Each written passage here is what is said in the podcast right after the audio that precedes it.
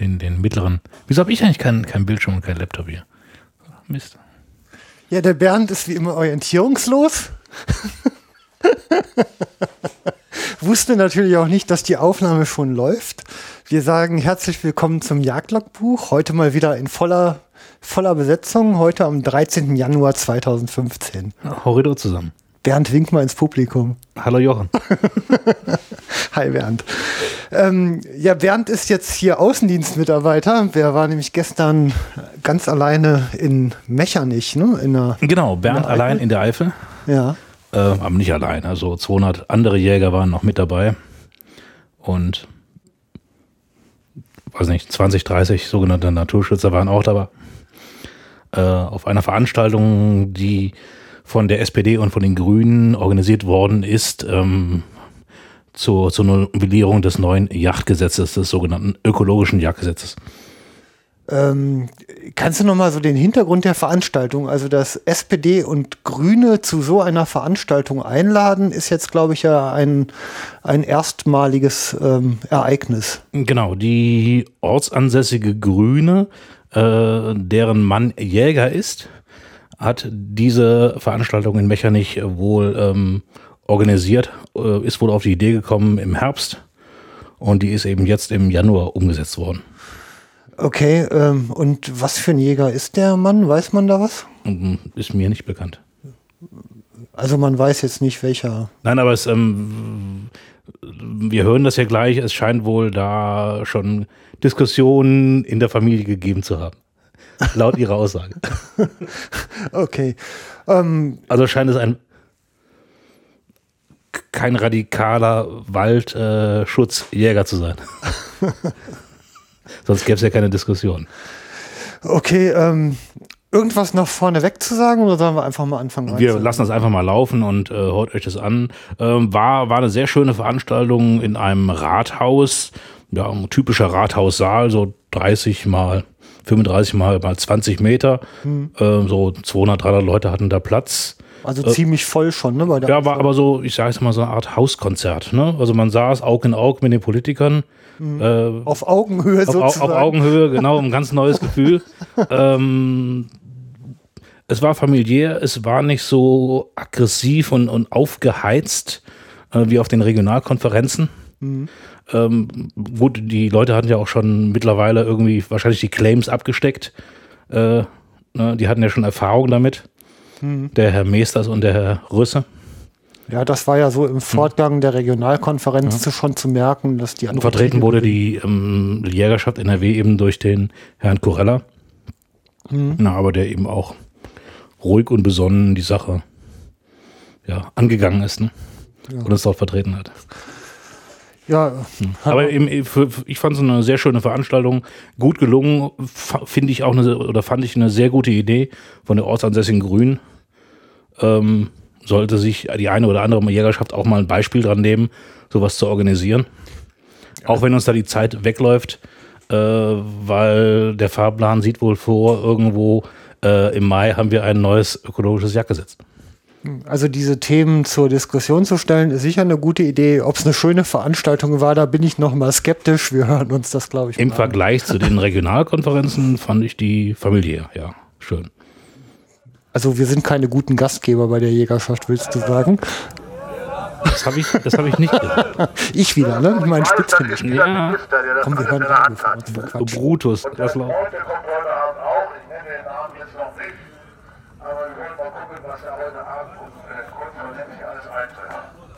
dann wollen wir auch rufen, wir lassen uns nicht verremmeln. Ja, liebe Jagdfreunde, dieser traurige Anlass, zu dem wir stehen, der beruht ja letztlich darauf, dass wir diesem Gesetzentwurf zustimmen können oder dagegen stimmen können, weil unsere demokratischen Mittel leider erschöpft sind.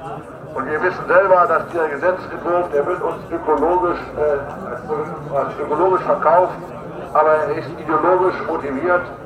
Es bedeutet eine Verschlechterung im Tier-, Natur- und Artenschutz und er verrät mangelndes Demokratieverständnis. Auch sollen die Jäger als legitime Interessenvertretung von Natur, Jagd Landwirtschaft und so weiter entmachtet werden.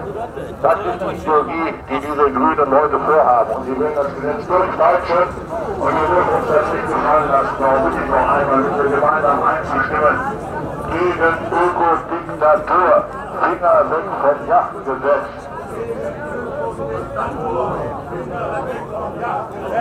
Gegen Ökodiktatur. Finger weg vom Jagdgesetz.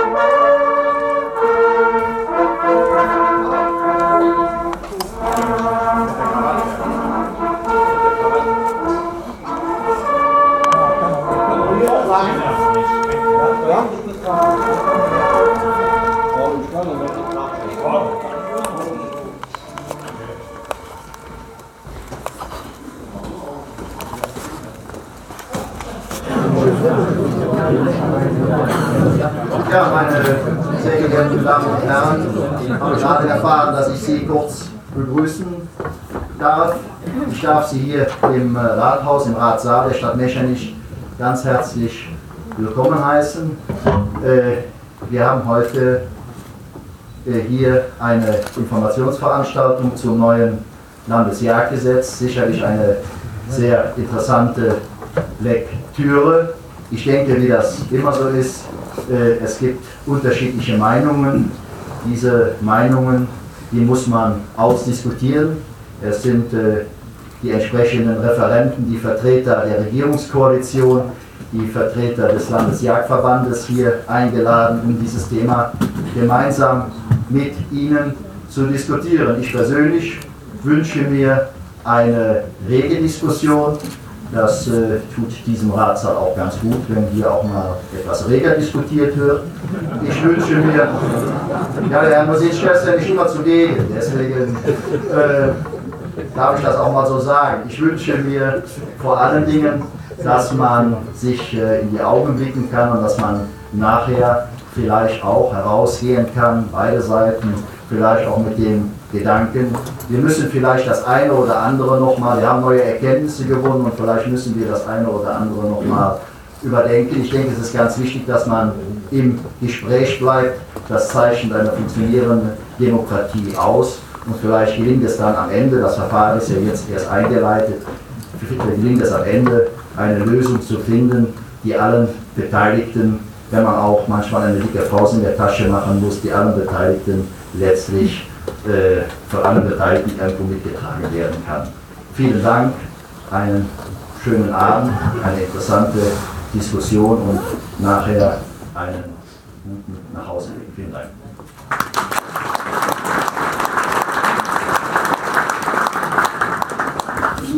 Ja, meine Damen und Herren, auch ich darf Sie ganz herzlich begrüßen. Vielen Dank, Herr Dr. Schick, für Ihr Grußwort und für die schönen Räumlichkeiten, die Sie uns zur Verfügung stellen und wo sicherlich heute ja, ganz spannende und lebhafte Debatten stattfinden werden. Ich habe die Ehre, Ihnen äh, die Hälfte dieses Podiums schon einmal vorzustellen.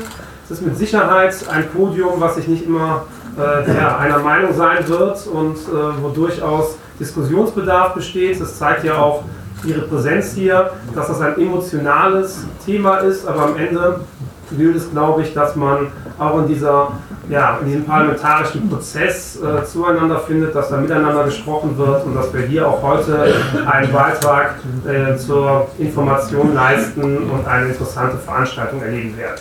Also ich stelle Ihnen drei der Podiumsteilnehmer vor. Das ist zum einen Norbert Meesters. Er ist Sprecher im Ausschuss für Klimaschutz, Umwelt, Naturschutz, Landwirtschaft und Verbraucherschutz der SPD-Landtagsfraktion. Also einer der ja, Landtagsabgeordneten, die dabei sind heute aus der Regierungskoalition. Zum anderen, von einer ganz anderen Seite, Rudi Miesener, der Vorsitzende der Kreisjägerschaft hier im Kreis Euskirchen. Herzlich willkommen.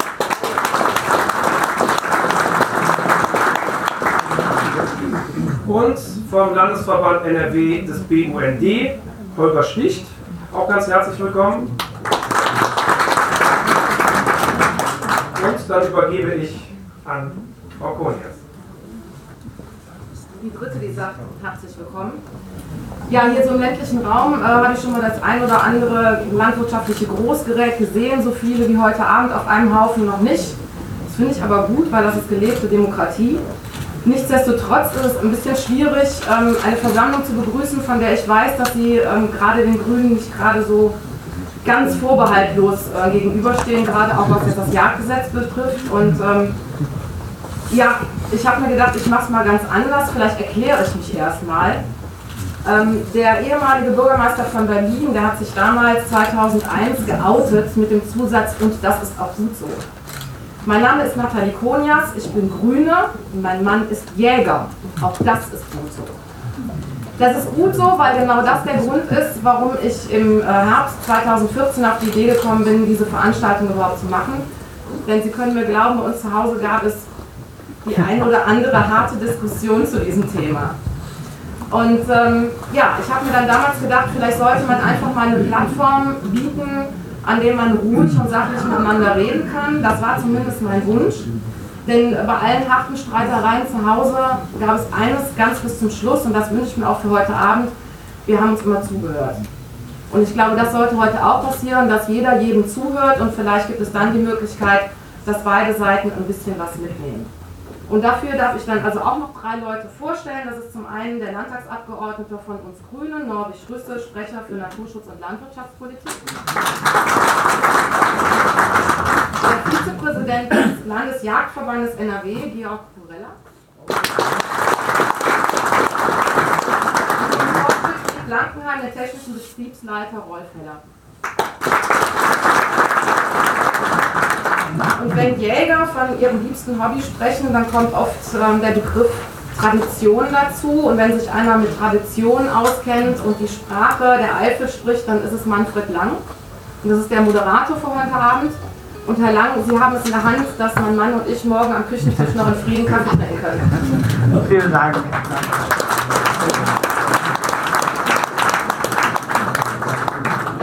Mir soll es gewiss nicht scheitern. Ich hoffe, Sie können dieses Headset, nennt man das, können Sie mich überall verstehen. Das ist sehr gut. Ich begrüße Sie ganz besonders hier auf dem Podium und möchte Sie bitten, wir haben uns schon darüber verständigt, dass sich diese mechanische Veranstaltung möglicherweise von den sechs Vorgängerveranstaltungen in NRW dadurch unterscheidet, dass wir uns tatsächlich zuhören wollen. Ja, davon lebt in der Tat die Demokratie. Erstmal hören, denken, Antworten so halten wir. Ich bin auch katholischer Diakon, das ist übrigens beim Beten. Ja, dazu gehört auch das. Was ist Rolli? Ja. Gut, Norwich Rüsse, warum muss das Jagdgesetz novelliert werden?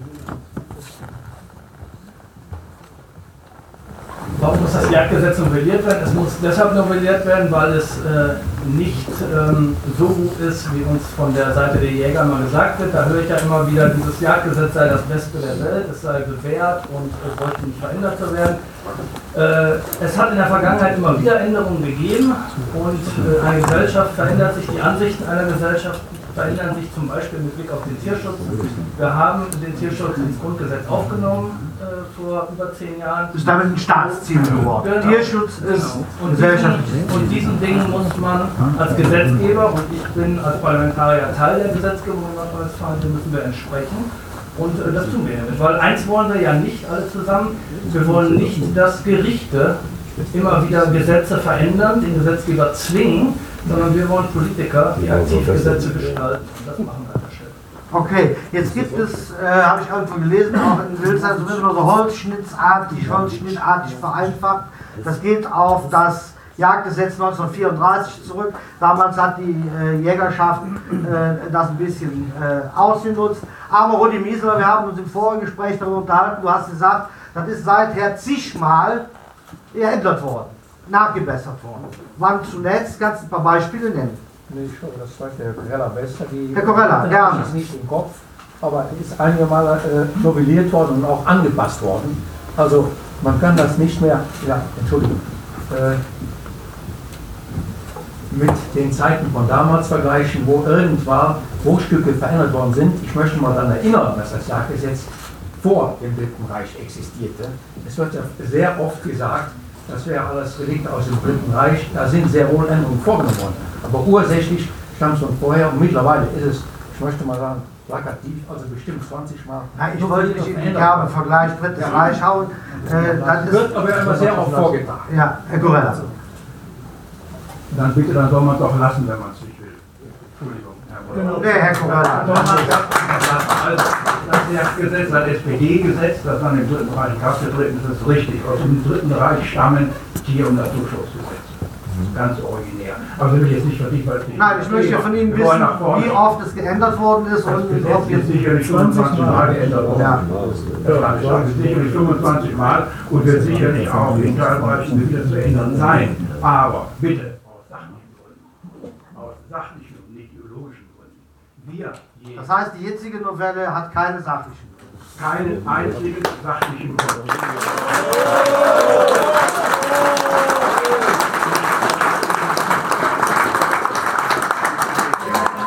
Sie das Ding zu Ende führen. Wir kennen das durch den Koalitionsvertrag, selbstverständlich kennen wir den. Ich frage mich, was die SPD geritten hat, dort in Das wollte ich Herrn Meesters fragen. Herr Corella, lassen Sie mich fragen, wenn Sie mich jetzt schon, obwohl Sie erst drei Sätze gelassen schon zweimal angegriffen haben, ich lasse mich nicht in der Ecke stellen. Ich möchte auch nicht, dass Sie mir durch den Applaus oder Ihren Dings irgendwie positiv oder, oder ne- das ist meine Art, diese Diskussion zu führen. Ich lasse das nicht zu und das gilt für alle Beteiligten, damit wir direkt am Anfang das klargestellt haben. Herr Corella, Herr Koalition, danke für den Applaus. Äh, Herr Landesabgeordneter Minister Sekovella hat den Koalitionsvertrag angesprochen. Böse Zungen behaupten, das ist ein Thema der Grünen. Die Sozis, die müssten mehr auf die Jagd getragen werden, als dass sie freiwillig gegangen sind. Was ist dazu zu sagen? Ja, äh, eins. Na? Immer mit Lämmchen an, jetzt müsste es funktionieren. Ja. das, das leuchtet grün. Also, müssen lauter Also, Herr, äh, Herr Rüsser hat ja gerade einige Gründe genannt, warum wir das Gesetz äh, ändern wollen. Und ähm, die, diese Gründe sind sehr wohl äh, sachlich begründet, weil wir diese, diese ökologische Novelle, die wir jetzt machen, das ist in den Koalitionsverhandlungen so äh, vereinbart worden, an Leitlinien ausrichten wollen. Das Jagdgesetz soll einmal am Tierschutz ausgerichtet werden, stärker als das bisher der Fall war, und es soll am Schutz des Waldes auch stärker orientiert werden. So, und jetzt sage ich einmal dazu, ähm, das ist äh, in vielen Bundesländern so geschehen in der letzten Zeit, ganz äh, zuletzt in Baden-Württemberg, aber auch Bayern, Rheinland-Pfalz, überall sind die Jagdgesetze geändert worden und angepasst worden. Äh, Das ist ganz normal so und jetzt müssen wir uns darüber in Nordrhein-Westfalen unterhalten, inwieweit diese Novellierung jetzt ideologiefrei ist oder ob sie das nicht ist, ob sie sachlich angemessen ist oder nicht. Da müssen wir aber mal ins Detail vielleicht gleich gucken, um das festzustellen, weil ich habe ein bisschen Schwierigkeiten immer damit, wenn man immer nur so oberflächlich diskutiert und sagt, das ist alles Ideologie, das ist alles Humbug, aber keiner, da muss man auch Ross und Reiter nennen und hier im Einzelfall sagen, wo das Problem dann ist. Äh, Im Übrigen, wir haben uns vorhin mal kurz unterhalten, ich weiß, da soll ich so lange reden, aber auf eine Sache will ich gleich am Anfang auch nochmal eingehen, was die SPD angeht und das Tragen zur Jagd. Ähm, Ich äh, mache sehr viele solcher Veranstaltungen in, letz in den letzten Wochen und Monaten und ich empfehle auch immer nur, nicht nur jetzt, wo wir das Landesjagdgesetz machen, mit den äh, äh, Vertreterinnen und Vertretern der SPD vor Ort ins Gespräch zu kommen, sondern dass äh, Jäger, Landwirte, also quasi die Berufsgruppen, die Landnutzer, die im, im ländlichen Raum tätig sind, dass die auch das Gespräch suchen mit der SPD und denen sagen, was ihre Probleme sind, was ihre Interessenlagen sind, ähm, weil viele Genossinnen und Genossen natürlich von ihrer Herkunft, politischen Herkunft her vielleicht nicht immer so äh, damit befasst sind und äh, dafür kann ich nur werben, die Arbeit auch transparent zu machen und nicht nur das jetzt beim Landesjagdgesetz zu tun, sondern das auch in Zukunft weiter so fortzuführen. Herr Minister, wir haben zwei sachliche Gründe zumindest ansatzweise hergestellt. Warum? Das eine ist der Tierschutz, das andere ist der Waldschutz. Jetzt haben wir mit Herrn Rolf Heller einen Förster und technischen Betriebsleiter eines großen Forstbetriebes, nämlich den der Gemeinde Blankenheim hier, heute Abend sitzen. Herr Heller, können Sie dazu etwas sagen zum Thema Waldschutz? Ja, da ist äh, unseren Forderungen vom Gemeindewaldbesitzerverband weitestgehend sind die Forderungen, ist den Forderungen entsprochen worden. Äh, wir haben vor allem gefordert, äh, dass der Wald ähm, in seiner Form äh, als, als Wald, als Lebensform äh, auch eine erhaltungswürdig bleibt. Und das kann nur dann geschehen, äh, wenn auch tatsächlich die Wildbestände so einreguliert werden, dass der Wald eine Möglichkeit hat zu wachsen. Äh, dem ist jetzt gesetzlich äh, mehr oder weniger entsprochen worden, beziehungsweise jetzt mit dem Referentenentwurf. Und wir hoffen, dass das auch in etwa in dieser Form äh, tatsächlich auch durchkommt. Okay, kann man das quantifizieren, Herr Gröller? Äh, wie ist das aus, aus Jägersicht? Diese Reduzierung der, der Wildbestände, das ist ja Klartext gemeint. War zu viel. Äh, ich muss ehrlich sagen, man kann ich Ihnen jetzt im Moment nicht vorstellen, in dem neuen Entwurf, Gesetzentwurf, sehe ich nicht, dass es sehr einschreitet äh, mit Abschlussregulierung oder sonst was. Da sagt das neue Gesetz gar nicht viel aus. Äh, ich möchte noch mal ganz kurz zurückkommen, wenn mir das gestattet wird. Äh, Kannst du das einen Moment zurückstellen, weil Herr Grella gerade zu dem Punkt noch was sagen will? Das ist grün. lauter sein. Gut, nehmen Sie, probieren Sie mal mit dem Handmikro. Ich weiß Geht das so besser? Ja. Hat man die Macht in der Hand beim Handmikro. Ne? Ähm, ja, zum, zum Wald und Reduzierung von Waldschäden gibt es eine einzige Regelung, die möglicherweise die Kerbe hauen könnte, Verlängerung der 18 auf den Rehbock, dass man länger Rebe schießen kann. Äh, die Regelungen sind ansonsten letztendlich unverändert und in der Vorwurf, dass irgendwo durchgehend in Westfalen wir Probleme hätten mit Waldschäden, würde Wildbestände im allgemeinen PP, was ja immer wieder gesagt wird, das ist schlicht falsch. Es gibt, das muss man ganz offen sagen, in ganz bestimmten Bereichen, auch im Reiseäusterchen habe ich jedenfalls von gehört, äh, gibt es Probleme, dass Bestände mit Sicherheit äh, das Oberlimit erreicht haben, sag ich mal so. Und nicht, keinen Namen nennen. Ähm, das Ganze ist natürlich immer ein Einzelfall, geht in der Regel von Jagdinteressen auf eigenem Grund und Boden aus, muss man auch sehr deutlich sagen. Und äh, letztendlich, letztendlich, bitte, der Grundeigentümer, der die Gnade hatte, große Flächen zu besitzen an Wald, der soll darin wirtschaften, mit viel oder mit wenig Wert grundsätzlich. Das ist ein Eigentumsrecht. Wobei mit wem wir Wobei, nochmal klar und deutlich, diese Waldschadenproblematik, die immer an die Wand gestellt wird, die gibt es in der Form in normalen Beständen nicht. Okay, ich muss das jetzt trotzdem, Uli, du kommst gleich von Sie auch, müsste, Sie haben den Kopf geschüttelt eben. Als er, ja, dem muss ich ganz klar widersprechen. Äh, wir haben auf großen Flächen ja auch nochmal die Wildbestandszählung durchgeführt. Das ist ja allgemein bekannt.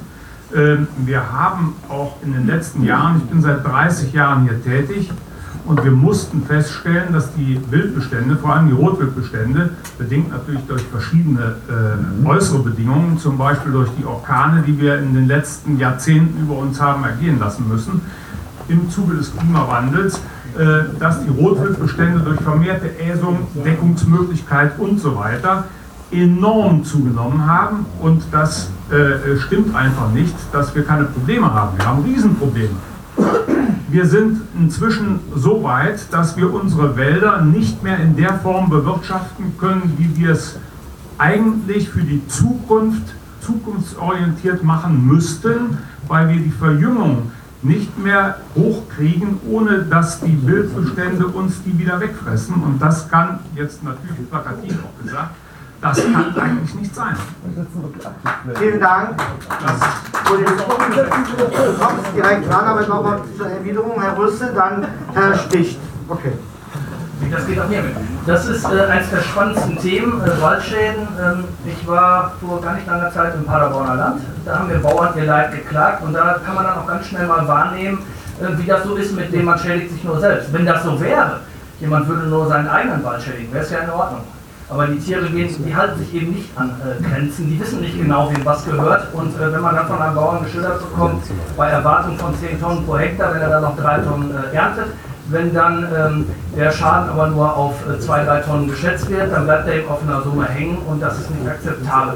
Mal noch zu etwas anderem. Gerade wurde ja gesagt, naja, da stimmt ja gar nichts drin im Gesetzentwurf, die zukünftig Waldschäden ähm, verhindert werden soll. Das stimmt natürlich überhaupt. Ich glaube, dass wir gerade mit dem Instrument äh, Vegetationsgutachten etwas ganz Spannendes äh, einführen an der Stelle, weil wir nämlich weggehen werden von den äh, Abschlussplänen, weil man nämlich genau das ist das Problem, die Einhaltung dieser erstmal nur auf dem Papier bestehenden Verpflichtungen. Die Einhaltung zu überprüfen ist ja nicht so einfach.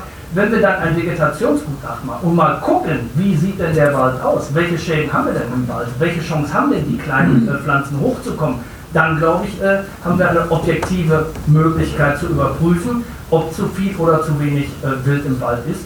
Und nur ein, wenn man sagt, es sei nur ein Problem. Ähm, das ist ja gerade aus Niedersachsen widerlegt worden, wo man gesagt hat, dass in Niedersachsen flächendeckend, da wo eben Wald ist, Wurzelbestände äh, flächendeckend doppelt so hoch sind, wie sie sein sollten. Also das Problem ist vorhanden und das Problem wird auch angegangen. Damit zusammenhängt auch Fütterung, auch da werden wir eine Menge ändern. Wir gehen auch an die Kehrung ran. Und alle die, die sich beschweren, dass Fütterung und Kehrung verändert werden, die müssen dann mal fragen, warum. Kriegen wir gleich, kriegen wir gleich Detailfragen. Sie kommt auch von der Corella, aber jetzt ist erst Holger Stichtag, BUND NRW. Also ich will das äh, gar nicht in Abrede stellen, was hier eben gesagt worden ist. Ich möchte darauf hinweisen, ich möchte nicht in Abrede stellen, was hier gerade ähm, von verschiedenen Personen äh, zur Sprache gebracht worden ist. Ich möchte aber darauf hinweisen, ähm, dass es sich bei dem Thema Rothirsch durchaus lohnt, mal auf die Verbreitungskarte des Rothirsches in NRW zu schauen. Da wird man feststellen, dass der Rothirsch ja tatsächlich nur einen Bruchteil dessen heute besiedeln darf, weil er auf Bewirtschaftungsbezirke eingeschränkt ist. Ein Bruchteil der Flächen besiedeln darf hier von Natur aus besiedelt. Und wenn ich die sogenannten Waldschäden mir anschaue und dann die Vegetationsgutachten zugrunde lege, dann ist es auch wichtig zu gucken, dass ich da nicht nur auf die Tiere schaue, sondern es ist auch wichtig zu gucken, was geschieht da waldbaulich. Denn viele Probleme, die wir im Bereich der sogenannten Waldschäden haben oder Wildschäden haben, entstehen ja dadurch, dass waldbaulich sozusagen dafür durch die Altersklassenforste dafür vorgesorgt wurde, dass die Rothirsche, die ja eine natürliche Tierart hier sind in Nordrhein-Westfalen, dass die Rothirsche zu wirtschaftlichen, betonen das sind keine ökologischen, sondern zu wirtschaftlichen Konflikten führen können. Herr Kollege. Sie können auch wieder das Handmikro haben. Ich glaube, das, das geht einfacher mit dem Weg. Also nochmal, äh, Sie kennen den Landeswaldbericht, nehme ich an. Da steht genau das drin, was ich gesagt habe. Und fragen Sie den Waldbauernverband, was der dazu sagt, der wirklich genauso bestätigen. Also wir wollen doch nicht gegen die Fakten, die festgestellt sind von Grundeigentümern und vom Land selbst hier argumentieren. Das bringt doch nichts in der Sache. Ich sage, es gibt Konflikte punktueller Art. Gar keine Frage. Muss man einräumen, es ist so. Und die muss man vor Ort lösen mit den Mitteln, die jetzt vorhanden sind. Man muss es nur wollen und tun. Auch im Kreis Euskirch. Was? Ja,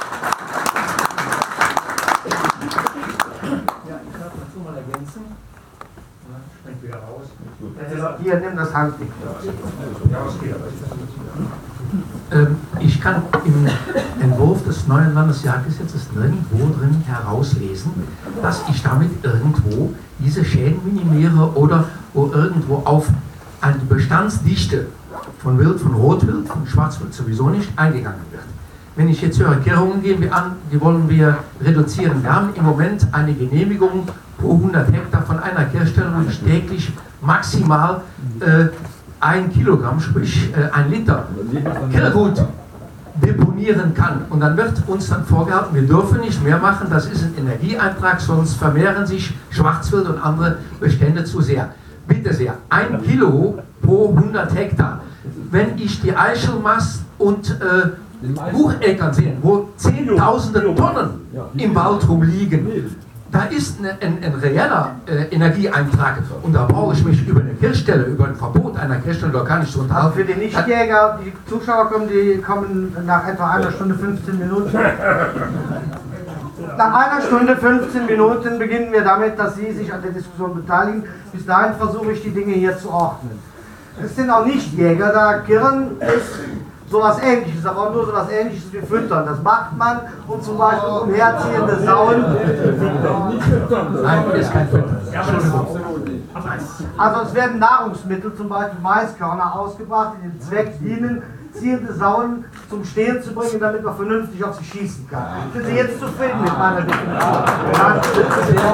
So. Und jetzt geht es um die Frage, ob man jetzt ein Kilogramm oder ein halbes Kilogramm nur noch soll ja ganz weggenommen man doch die Chance überhaupt an der Kehrung haben wir. Ihr möchte was gelesen, Ja, 70 Prozent des Schwarzwaldes wird an Kehrung gesteckt, weil wir durch unsere äh, Naturereignisse, wenn kein Chili gar keine Chance haben, an die ranzukommen. Und wenn man uns diese Chance nimmt, deshalb soll sie bleiben, so soll aber wegfallen, äh, den Herren gefällt das nicht. Herr Rösel, zur direkten Erwiderung, es steht im Gesetzentwurf drin. Das ist natürlich äh, auch nicht richtig. Sie wird nochmal reduziert von einem Liter auf einen halben Liter. Und äh, Moment, so, jetzt kommen wir mal zu dem Maisacker. Jetzt kommen wir mal zu dem Maisacker. Weil, weil das, ist, das, ist ja ein, das ist ja ein spannender Punkt. Das ist ja ein spannender Punkt. Da habe ich mich ja auch schon lange mit beschäftigt. Warum ist das Schwarzwild denn in Nordrhein-Westfalen an der einen oder anderen Stelle und an der einen oder anderen Stelle ist es nicht? Ich komme aus dem Münsterland. Wir haben im Kreis Borg, im Kreis Steinfurt Maisanteile, also sowieso Acker an der landwirtschaftlichen Nutzfläche von über 80 Prozent. Wir haben Maisanteile von über 50 Prozent, wir haben Gemeinden mit 60, 70 Prozent. Wenn der Maisanbau, und wir haben auch jede Menge Biogasanlagen, wenn der Maisanbau tatsächlich für Schwarzwildpopulationen entscheidend wäre, dann müssten wir ja riesige Probleme haben mit Schwarzwild. Haben wir aber nicht. Und jetzt kommen wir zum Entscheidenden. Wann ist denn Mais, wann ist denn Mais überhaupt in der Vegetationsperiode verfügbar für die Sauen, für die, äh, fürs Schwarzwild? Wann? Das sind doch drei Monate im Jahr. So, wann an der Kirche? Ja, vielleicht. Bis November steht der Mai, der Garner Mai. Bis November. Drei Monate. Drei Monate. Können wir, können wir versuchen, können wir versuchen. Man muss nicht Meinungen adaptieren, aber Das Spannende, das Spannende an der Sache ist ja, dass die Kehrung in den Wintermonaten stattfindet. Wenn wir normalerweise eben eine mal. wenig Futter da Stimmt doch gar wäre. nicht. Das ist aber eben nicht der Fall. Wir haben an der Stelle dann eben eine Versorgung und es weiß jeder, dass die Kehrung in der Tat die Befördert. Das. Okay, klar. Kirchhoff, Kirchhoff ist ganz heiß, heißen der Gorella zur direkten Erwiderung, Herr Meesters, dann verlassen wir das Thema. muss ich habe selten so viel Unsinn auf einmal gehört.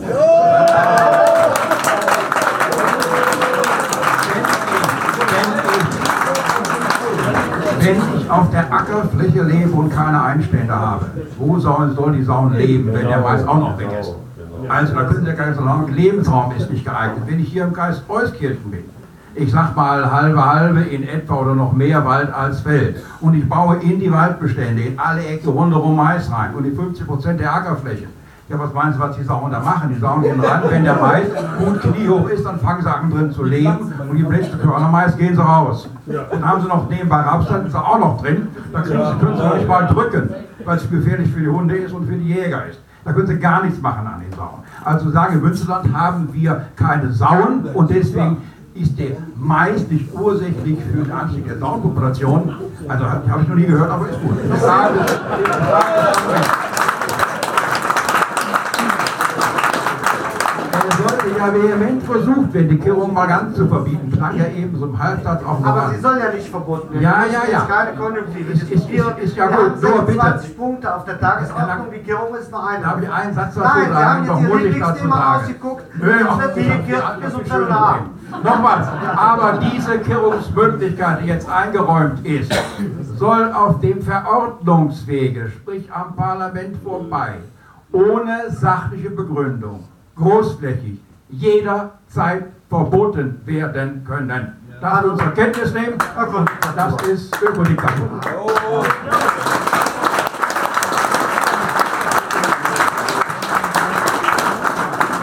Ja, jetzt, jetzt muss ich es doch mal sagen, Herr Corella, das ist aber auch dummes Zeug. Da muss man wirklich mal sagen, das ist dummes Zeug. Sie wissen, Sie wissen, dass wir diesen, ich muss das doch mal deutlich sagen, wir haben ja äh, auf den Regionalkonferenzen durchaus, Herr Rüsse und ich, auch mal gegensätzliche Meinungen gehabt zum Landesjagdgesetz. Wir sind in der SPD auch beim jetzigen Stand des Landesjagdgesetzes noch nicht so ganz das ist für uns noch nicht so ganz rund geschliffen. Wir haben am 22. Januar die Anhörung. Wenn wir nochmal neue Erkenntnisse bekommen, werden wir schauen, was wir dann noch ändern können äh, im äh, Detail. Aber eines muss man deutlich sagen. Wir waren auch schon mal so weit, dass die Kirrung, jetzt muss ich da noch was zu sagen, dass die Kirrung eigentlich schon raus war. Wenn Sie das Papier von BUND und der Naturschutzverbände sehen, da sollte das, von der Vorstellung her sollte das raus sein. Und das mit dem halben Liter, das ist ein Kompromiss, den wir jetzt da drin haben. Und äh, ich bin froh, dass das so ist und ich kann ganz deutlich hier sagen, das bleibt auch so. Und da sollte man jetzt nichts geheimnissen, reingeheimnissen. Das ist die falsche Diskussion zu sagen und dann wird das irgendwann auf Verordnungswege alles ausgeschaltet. Da steht auch ganz genau drin, wann man das machen kann und da gibt es Gründe für. Das hat was dann mit Seuchenschutz und Artenschutz und so weiter zu tun in Einzelfällen. Aber das wird kann mit Sicherheit sagen, die Kirrung mit dem halben Liter, die ist drin und die bleibt auch Bleibt drin. drin. Hat der Quast dagegen gesagt, Herr Wächter? Hat sich schon Nein. Müssen wir einmal Kirrung. Nein, machen wir mal. Okay. Ja, Jochen, gefühlt haben wir jetzt die Hälfte rum der Podiumsdiskussion. Wir haben mal versucht, den roten Faden zu finden. Erst die Hälfte. Ja. So anstrengend. Hast du den roten Faden gefunden? Nee, das ist eigentlich ein wildes durch die Themengehüpfe. Ja. Wie hast du das genannt? Bashing oder das, das Nerdwort? Buzzwords. Buzzwords, okay. Buzzwords Bashing. Die haben sich so die, die Schlagwörter erstmal um die Ohren gehauen, ne? Ja, ja. Ähm, ja, insgesamt relativ wenig Sachkunde, gar keine Detailtreue. Ein wilder Ritt durch alle Themen, dass am Ende jeder seine Redezeit irgendwie voll gemacht hat, so scheint's, ne? Ja. Ja. Wie wollen wir das weitermachen? Soll ich mal fragen hier? Hm, zu den Themen? Du bist doch der Profi-Moderator. Ich bin der. Profi-Moderator. Ja, wir sind ja Demokratie. Wir beide sind ja Demokratie. Jeder hat 50 Prozent. Mhm. ja. Tierschutz, was fällt dir dazu ein? Tierschutz und Waldschutz in dem Zusammenhang. Ja, eigentlich eine Menge fällt mir dazu ein. Es ist eigentlich, ich finde, äußerst bedauerlich, wenn man Tiere nicht mehr vor Seuchen beschützen darf. Ne? Oder zumindest, wenn man es erschwert bekommt. Also war ja gerade, ich glaube, du twittertest es, es, Genau. es twitterte, ähm, dass ähm, im Generalanzeiger Bonn ist ja ein, ein Artikel veröffentlicht worden, nachdem jetzt äh, im Bundes Bundesforst. Bundesforst Warner Heide hier bei Köln Füchse wieder bejagt werden. Also man hat Füchse geschont, weil sie unter anderem gelede- gelegentlich auch mal ähm, Rehkitze reißen und ja sich um die Mäuse im Wald sowieso kümmern, die ja auch einen großen Teil des Verbisses halt schulden. Und ähm, jetzt ist man so weit, dass man die Fuchsreude im Bestand hat. Und jetzt erbarmt man sich so langsam dieser Gattung Rotfuchs wieder um die Infektionsketten vielleicht mal wieder ein bisschen aufzulösen. Und ähm, das ist natürlich nur mit einer Bejagung möglich. Und letztendlich ähm, ist diese Bestandsregulierung eigentlich unterm Strich zum Schutze des Fuchses da. Auch wenn das Individuum natürlich darun, also daran stirbt. Das ist schon klar, das tut's bei der Jagd. Ne?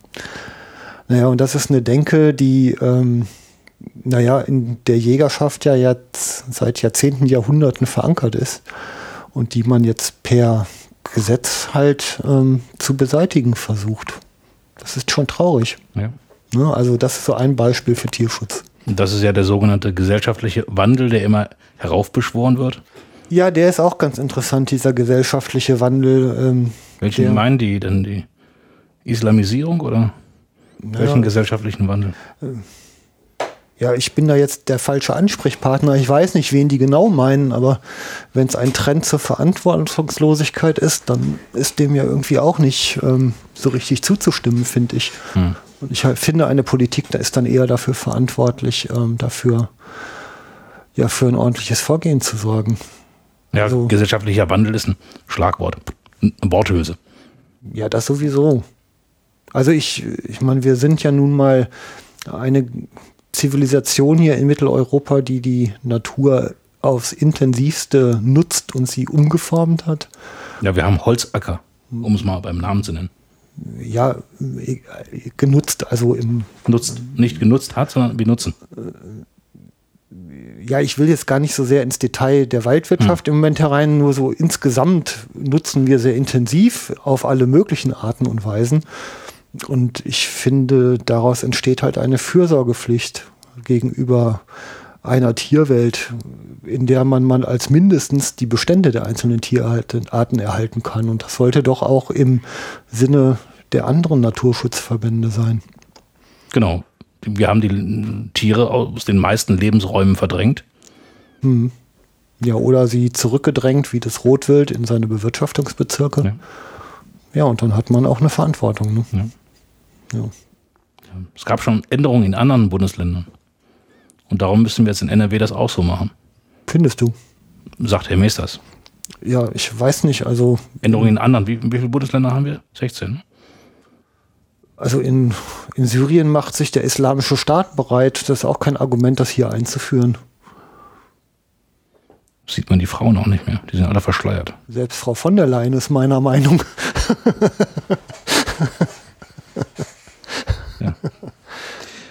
Ja, richtig. Da musst du mal mit der SPD sprechen, Jochen. ja, das Hat, hat, Herr, hat Herr Mees das gesagt? Wir müssen mit der SPD sprechen. Also das finde ich einen extrem interessanten Vorschlag von Herrn Meesters. Ich ähm, versuche jetzt seit äh, ja mindestens Wochen, also wirklich mehreren Wochen, sechs Wochen bestimmt, Kontakt zu meiner zuständigen Landtagsabgeordneten aufzunehmen. Das ist Frau Ingrid Hack hier in meinem Wahlkreis Viele Köln Grüße. 1. Ja, wenn ich sie mal sehen würde. Ähm, Ja, vielleicht kann ja einer der Hörer äh, ihr mal viele Grüße von, den, von uns bestellen oder vom Jochen Schumacher. Ja, also das, den Dialog mit meiner SPD-Abgeordneten, den suche ich, wie gesagt, hier jetzt schon länger und ich habe jetzt ähm, an die zehn Versuche der Kontaktaufnahme unternommen. Ähm, außer, ja, demnächst wird sich gemeldet, habe ich noch nichts gehört. Ja, also die versinkt halt wunderbar in der Versenkung. Es wird darauf verwiesen, dass die ja fachlich gar nicht zuständig sei. Ähm, dann bin ich aber ehrlich gesagt auch nicht sicher, warum die eine Stimme im Landtag hat, wenn die nicht abstimmen darf und gar nicht zuständig ist. Also ein Abgeordneter, der nicht sachkundig ist, ähm, der stimmt darüber ab und der sollte sich doch zumindest mal ähm, seine Wähler anhören. Ich Das ist fragwürdig, ne? oder? bin da im Moment ein bisschen erschüttert in meinem demokratischen Verständnis.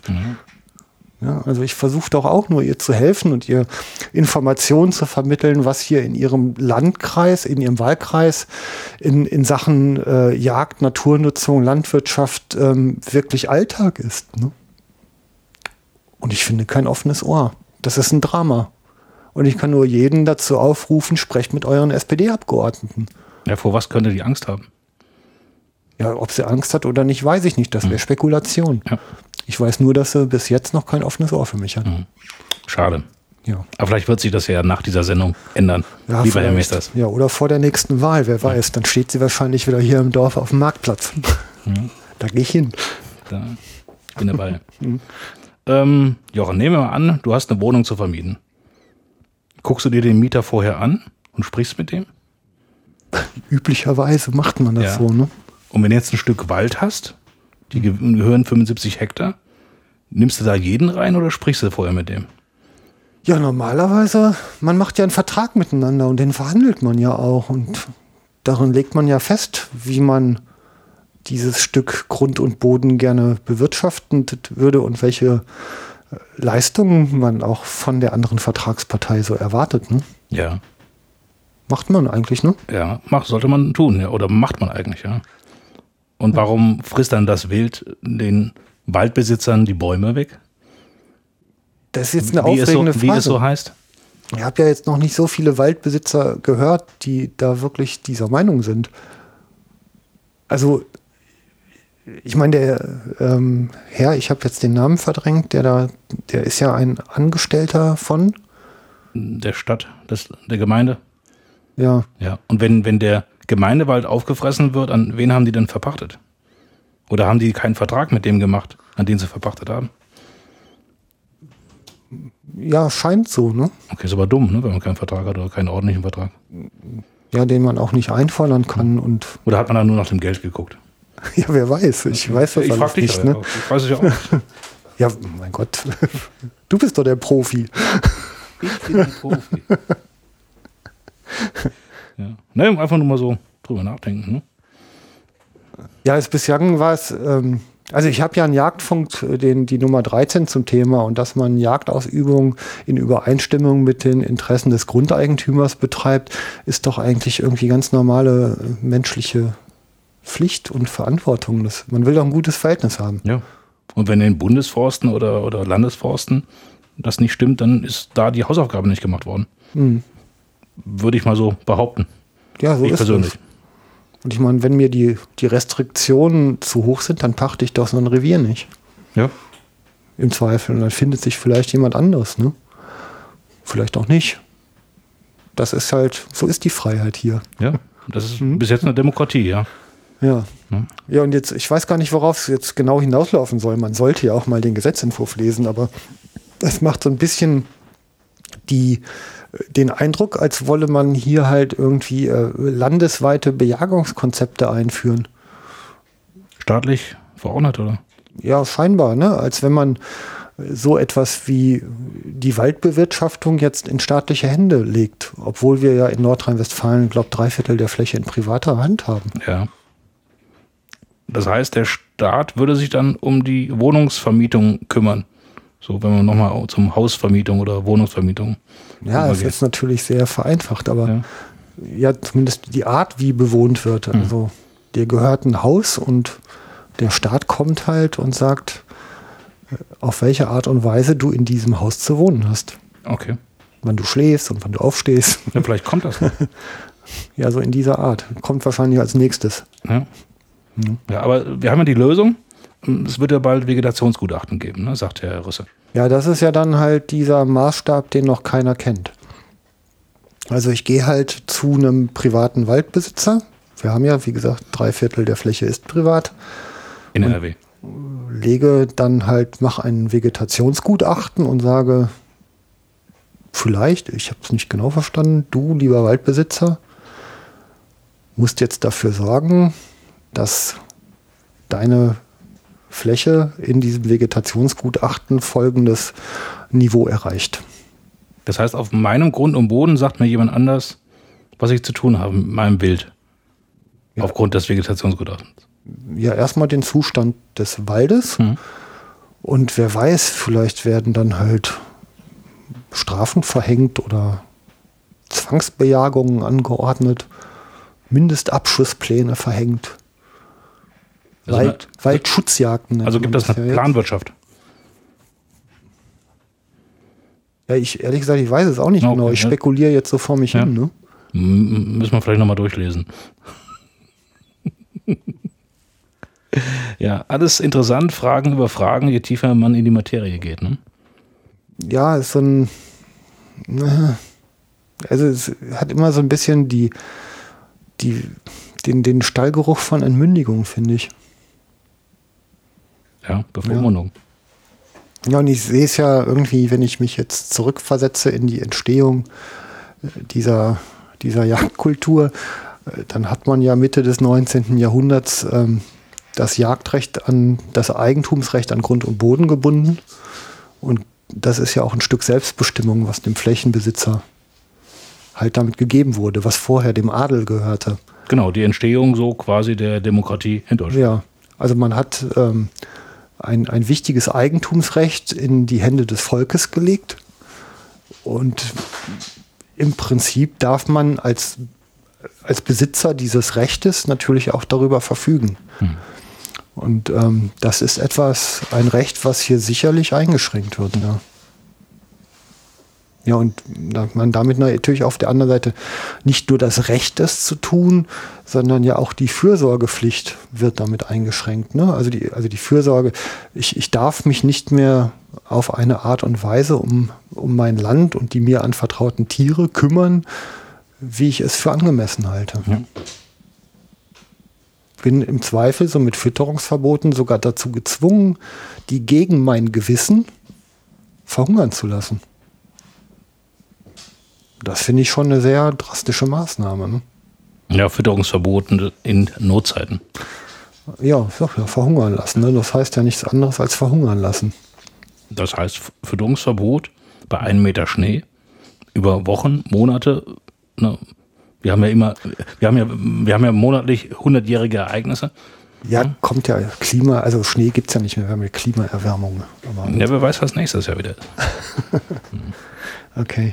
Ja. Schäden in, Land, in der Landwirtschaft. Der Herr Rüsse sagt, da haben sich im Kreis Borken Bauern bei ihm beschwert. Was, der Herr Rüsse? Oder was, der sticht? Jetzt bin ja, der Herr Rüsse war das.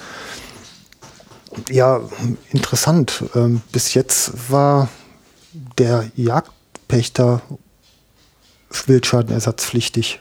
Nicht Herr Rüsse. Nicht Herr Rüsse, ne? Ja. Weil da gibt es ja Verträge, die sind ja detailliert, was es Wildschäden ja. angeht, oder? Ja, vielleicht hat er jetzt, also, naja, äh, mein Gott, man könnte jetzt bösartig werden. Ich muss jetzt gerade aufpassen. Wo du so ein liebenswerter Mensch bist. Ja, es riecht so ein bisschen, also der springt immer hinter irgendeine Hecke und wenn man dann dahinter geht und Licht anmacht, dann springt dahinter die nächste. Hm.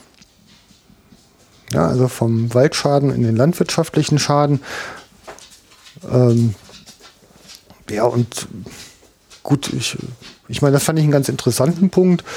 Das, du zeigtest gerade darauf, dass Holger Sticht halt darauf angesprochen hat, dass das Waldproblem mit der Vegetation und dem Verbiss ja im Wesentlichen ein wirtschaftliches Problem ist. Ja, weil Wild gab es ja schon immer und die haben schon immer geäst. Ja, also es ist eine, also eine Frage, der ich auch schon lange nachgehe.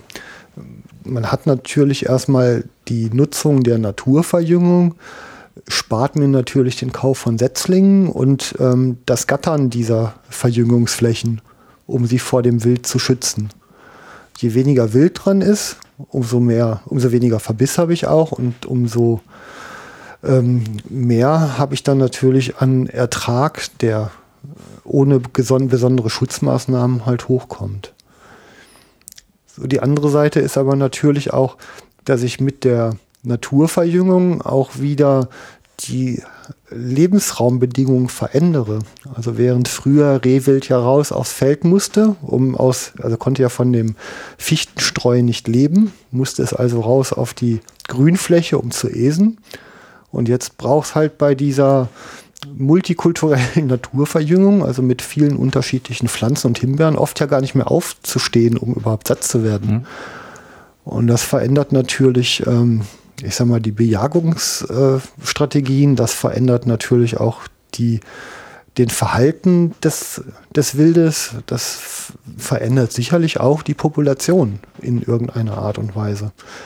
Aber scheinbar ist man hier irgendwie, also während man den Tierschutz vorschiebt in der Fläche, ist er aber irgendwie im, im Wald ganz egal. Da werden Jagdzeiten ausgedehnt, anstatt sie zu verkürzen, was bei frühsommerlichen Abschüssen von weiblichen Wild vielleicht mal eher angebracht wäre, weil das Risiko führende Stücke zu erlegen ja doch vergleichsweise hoch ist. Ne? Ja.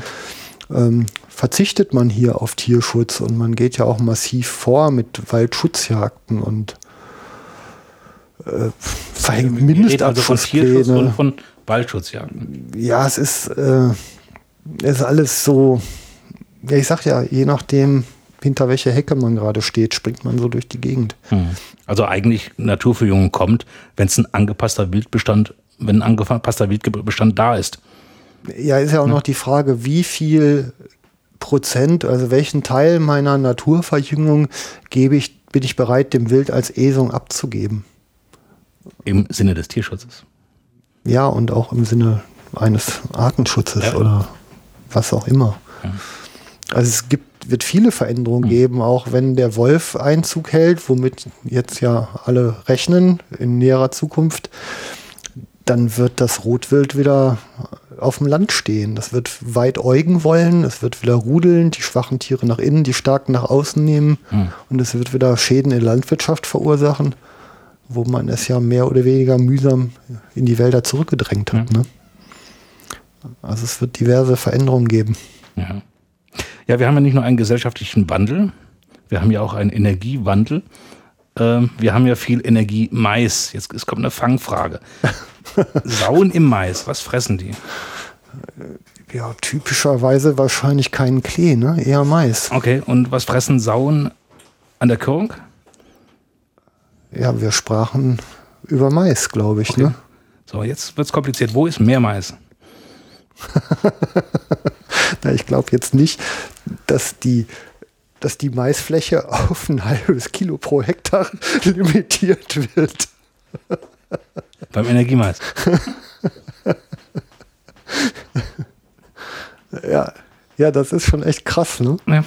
Also im Münsterland gibt es so viel Mais und keine Wildschweine und dann kann der Mais ja nicht das Problem sein. Gleichzeitig will man aber die Menge zur Kirrung noch weiter reduzieren, weil die Kirrung ja für die, den Anstieg der Population bei Wildschweinen verantwortlich ist. Ich, ich manchmal Herr wirf Hirn vom Himmel, ne? Ja. Ja, aber der Herr Meester sagt ja, wir können froh sein, so wie das Jagdgesetz, so wie es möglicherweise kommen wird. Es hätte noch alles viel schlimmer kommen können. Ne? Ja, das ist ja immer so, ne? Das ist halt deshalb ähm, positionieren Politiker sich, glaube ich, auch gerne bei der Katastrophe, weil sie haben im Hintergrund die Katastrophenbilder und sagen dann halt gleichzeitig, es hätte ja alles noch viel schlimmer kommen Ja. können. Ja, weil der, Mhm. weil der NABU hat es ja ganz anders reingeschrieben ins Gesetz. Ja, dass der NABU Gesetze schreibt, ist überhaupt schon eigentlich der Knaller, ne? Hat Herr Meesters gesagt, ja. Ja. War, Demokratie war das, oder? Hatten wir glaube ich, auch schon mal öfter zitiert, dass wenn man so den, ja, den, den Masterplan des NABU neben den Gesetzentwurf liegt, dann hat man eine überraschend hohe Ja. Es gibt also ein sogenanntes Zehn-Punkte-Programm, das wir eben Mhm. auch nochmal gerne verlinken. Das wäre doch irgendwie was so für äh, Plagiatsuche. Ne? Man macht das ja gerne bei Doktorarbeiten. Das kann man vielleicht auch mal bei Gesetzentwürfen anwenden. Ja. Nicht, dass wir dann noch auf andere Gesetze stoßen. Oh Mann. Okay, Es wir tut hören. so weh. Ja, gut. Aber darum ähm, streuen wir Salz in die Wunde. Damit es anhält. Ja, ähm, dann laufen wir mal weiter diesen lustigen Schlagabtausch. Was? Ich bin dabei. Es gibt, eine Reihe, es gibt eine Reihe mehr Punkte, und wenn wir gerade bei den obligatorischen, bei den fakultativen Dingen sind, die unterschiedlich gelöst werden können. Die Jagdsteuer ist eines dieser Themen. Das Gesetz sagt nicht, die muss, die kann eingeführt werden und das ist Kommunalrecht bzw. der Gebietskörperschaft. Also in unserem Fall der Kreis Auskirchen könnte die Jagdsteuer wieder einführen. Die gab es früher schon mal 20 Prozent in der Jagdpacht. Die, der Gesetzgeber will das jetzt weitgehend offen lassen. Äh, was ist aus Sicht der Kommune dazu sagen, Herr Heller? Jagdsteuer ist das ein Thema für Ihre Pächter? Für unsere Pächter, Ja, für das unsere Pächter ist das mit Sicherheit ein Thema. Für uns ist es kein Thema, wir sind da auch strikt eigentlich dagegen. Sie sind gegen die Jagdsteuer. Gut. Das heißt, das heißt, die Reviere sind schwerer zu verpachten, weil sie teurer werden. Nein, letztendlich ähm, orientiert sich das ja im Großen und Ganzen an einer Endsumme. Das muss man auch ganz klar sagen. Die Leute sagen, die Stadt und Stadt kann nicht ausgeben ausgeben, wie in jeder anderen Sache auch. Und dann äh, werden die 20% rausgerechnet. Das heißt also, dem Eigentümer fehlen 20% dann letztendlich. Das heißt, die Gemeinde nimmt ein Fünftel weniger ein. Genau. Ja. Okay, vielen Dank. Also Thema auch für die Pächter. Herr äh, Meesters, Sie wollten direkt zur Jagdsteuer sagen. Ja, ich wollte was dazu sagen, weil auch das Thema ist noch nicht zu Ende diskutiert. Äh, Die Yachtsteuer ist ins Gesetz reingekommen, weil ähm, der Landkreistag, nachdem die Yachtsteuer abgeschafft worden ist, gesagt hat, wir wollen eine Kompensation der Mittel haben, die uns dadurch äh, weggefallen sind. Und als die Koalitionsverhandlungen waren, ist auch der Landkreistag an uns herangetreten und äh, wir haben dann in den Koalitionsvertrag die Ermöglichung äh, wieder reingebracht. Kann man vor Ort entscheiden, haben Sie gerade gesagt, oder man lässt es sein. So, jetzt gibt es eine Diskussion, die äh, in einz von, einz von einzelnen äh, Landkreisen geführt wird, die sagen, wir wollen das gar nicht. Und der Landkreistag hat, der, äh, als wir die erste Kabinettsbefassung des Gesetzes hatten, eine Stellungnahme abgegeben, wo er also sich dafür ausgesprochen hat, dass die ähm, äh, Yachtsteuer wieder eingeführt wird und wo er sich auch dafür äh, eingesetzt hat, dass er gesagt hat, äh, diese Deckelung von 20 Prozent soll entfallen, soll der alte Rechtsstand wieder da sein, steht da genau beschrieben. Und ähm, so, jetzt hören wir aber Proteste allenthalben und wir hören auch aus Seiten des Landkreistages immer wieder Äußerungen, ja, so war es irgendwie doch nicht gemeint. Äh, äh, ja, äh, weil die, die Stellungnahme, äh, die sei also nur unter dem Vorbehalt der Gremien gemacht worden. Frage mich natürlich als Politiker, wenn mir jemand eine Stellungnahme abgibt, wenn ich wie immer unterstellen muss, dass die Gremien das erst noch beschließen müssen, was kann ich mit der Stellungnahme dann anfangen? Lange Rede, kurzer Sinn. Wir erwarten jetzt eine klare Aussage auch des Landkreistages in die eine oder in die andere Richtung. Und wenn der Landkreistag uns sagt, ach, äh, das muss nicht unbedingt sein, dann werden wir keinen zu seinem Glück zwingen und dann wird dieser Punkt auch wieder herausgenommen Fliegt die werden. Jagdsteuer wieder raus. Da fliegt sie wieder Wir kommen raus. ja erst zur ersten Lesung. Also das ist nicht Gesetz. Wir unterhalten uns nicht über gelegte Eier, sondern da ist ja noch Luft, wie man hört. Interessant, wollten Sie noch dazu? ist doch längst erfolgt über die Fallwildentsorgung. So ist es vornehmen. Freiwillig. Ja, ja ich würde Sie jetzt gerne dran nehmen, um zu erläutern, kann einer den Begriff aufgreifen? Ja, ja das ist, Dann ruhig. Das ist insofern richtig, dass die damalige schwarz-gelbe Regierung mit dem Landesjagdverband äh, dann eben eine entsprechende Vereinbarung getroffen hat, dass die Jäger sich verpflichten, auf Kreisebene,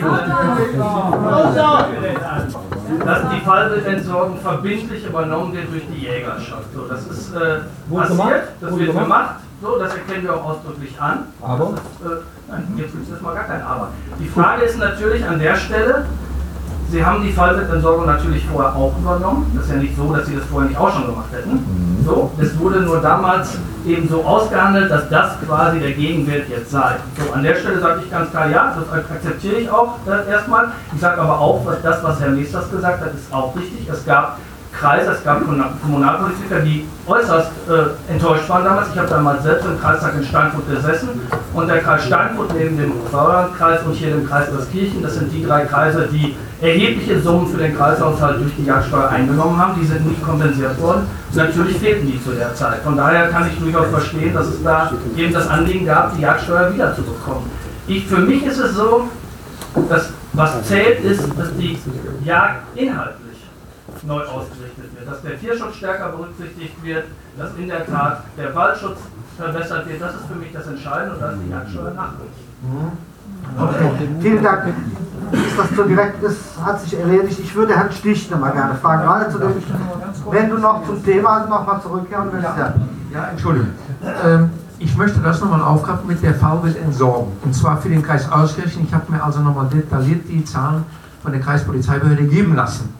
Äh, die Jägerschaft bei Tag und Nacht räumt überall das Fallwild, sprich äh, totgefahrenes Wild von den Straßen runter. So, wir haben in den letzten Jahren hier im Kreis Auskirchen gemeldete Fälle von Wildunfällen, das schwankt ein klein wenig von 850 bis 900 Stück. Gemeldet der Polizei. Das heißt, die Dunkelziffer, wo keine Benachrichtigung an die Polizei geht, durfte also entsprechend höher sein. Wir sprechen über 1000 Fälle. Wir haben ein bis zwei Schwerverletzte pro Jahr und fünf bis zehn Leichtverletzte pro Jahr, die durch Wildschäden, durch Wildzusammenschüsse, äh, geschehen. Da können wir nichts dran ändern. Was wir aber freiwillig noch mit unseren Kosten machen, wir haben überall oder einen Großteil der gefährdeten Flächen, wir stehen mit der Kreispolizeibehörde zweimal im Jahr in Verbindung und äh, sprechen die Probleme, die Brennpunkte im Kreis durch. Wir haben Reflektoren an die Leuchtsteine montiert auf unsere Kosten. Die kosten rund 5 Euro pro Stück. So, um Wildunfälle und so weiter zu verhindern. Und wir entsorgen auf unsere Kosten Tag und Nacht, wie gesagt, diese äh, Faulte. Und dann soll man uns zur Strafe auch noch die Steuer wieder auflassen. Da machen wir einfach nicht mit. Da werden wir gegen vorgehen. Vielen Dank.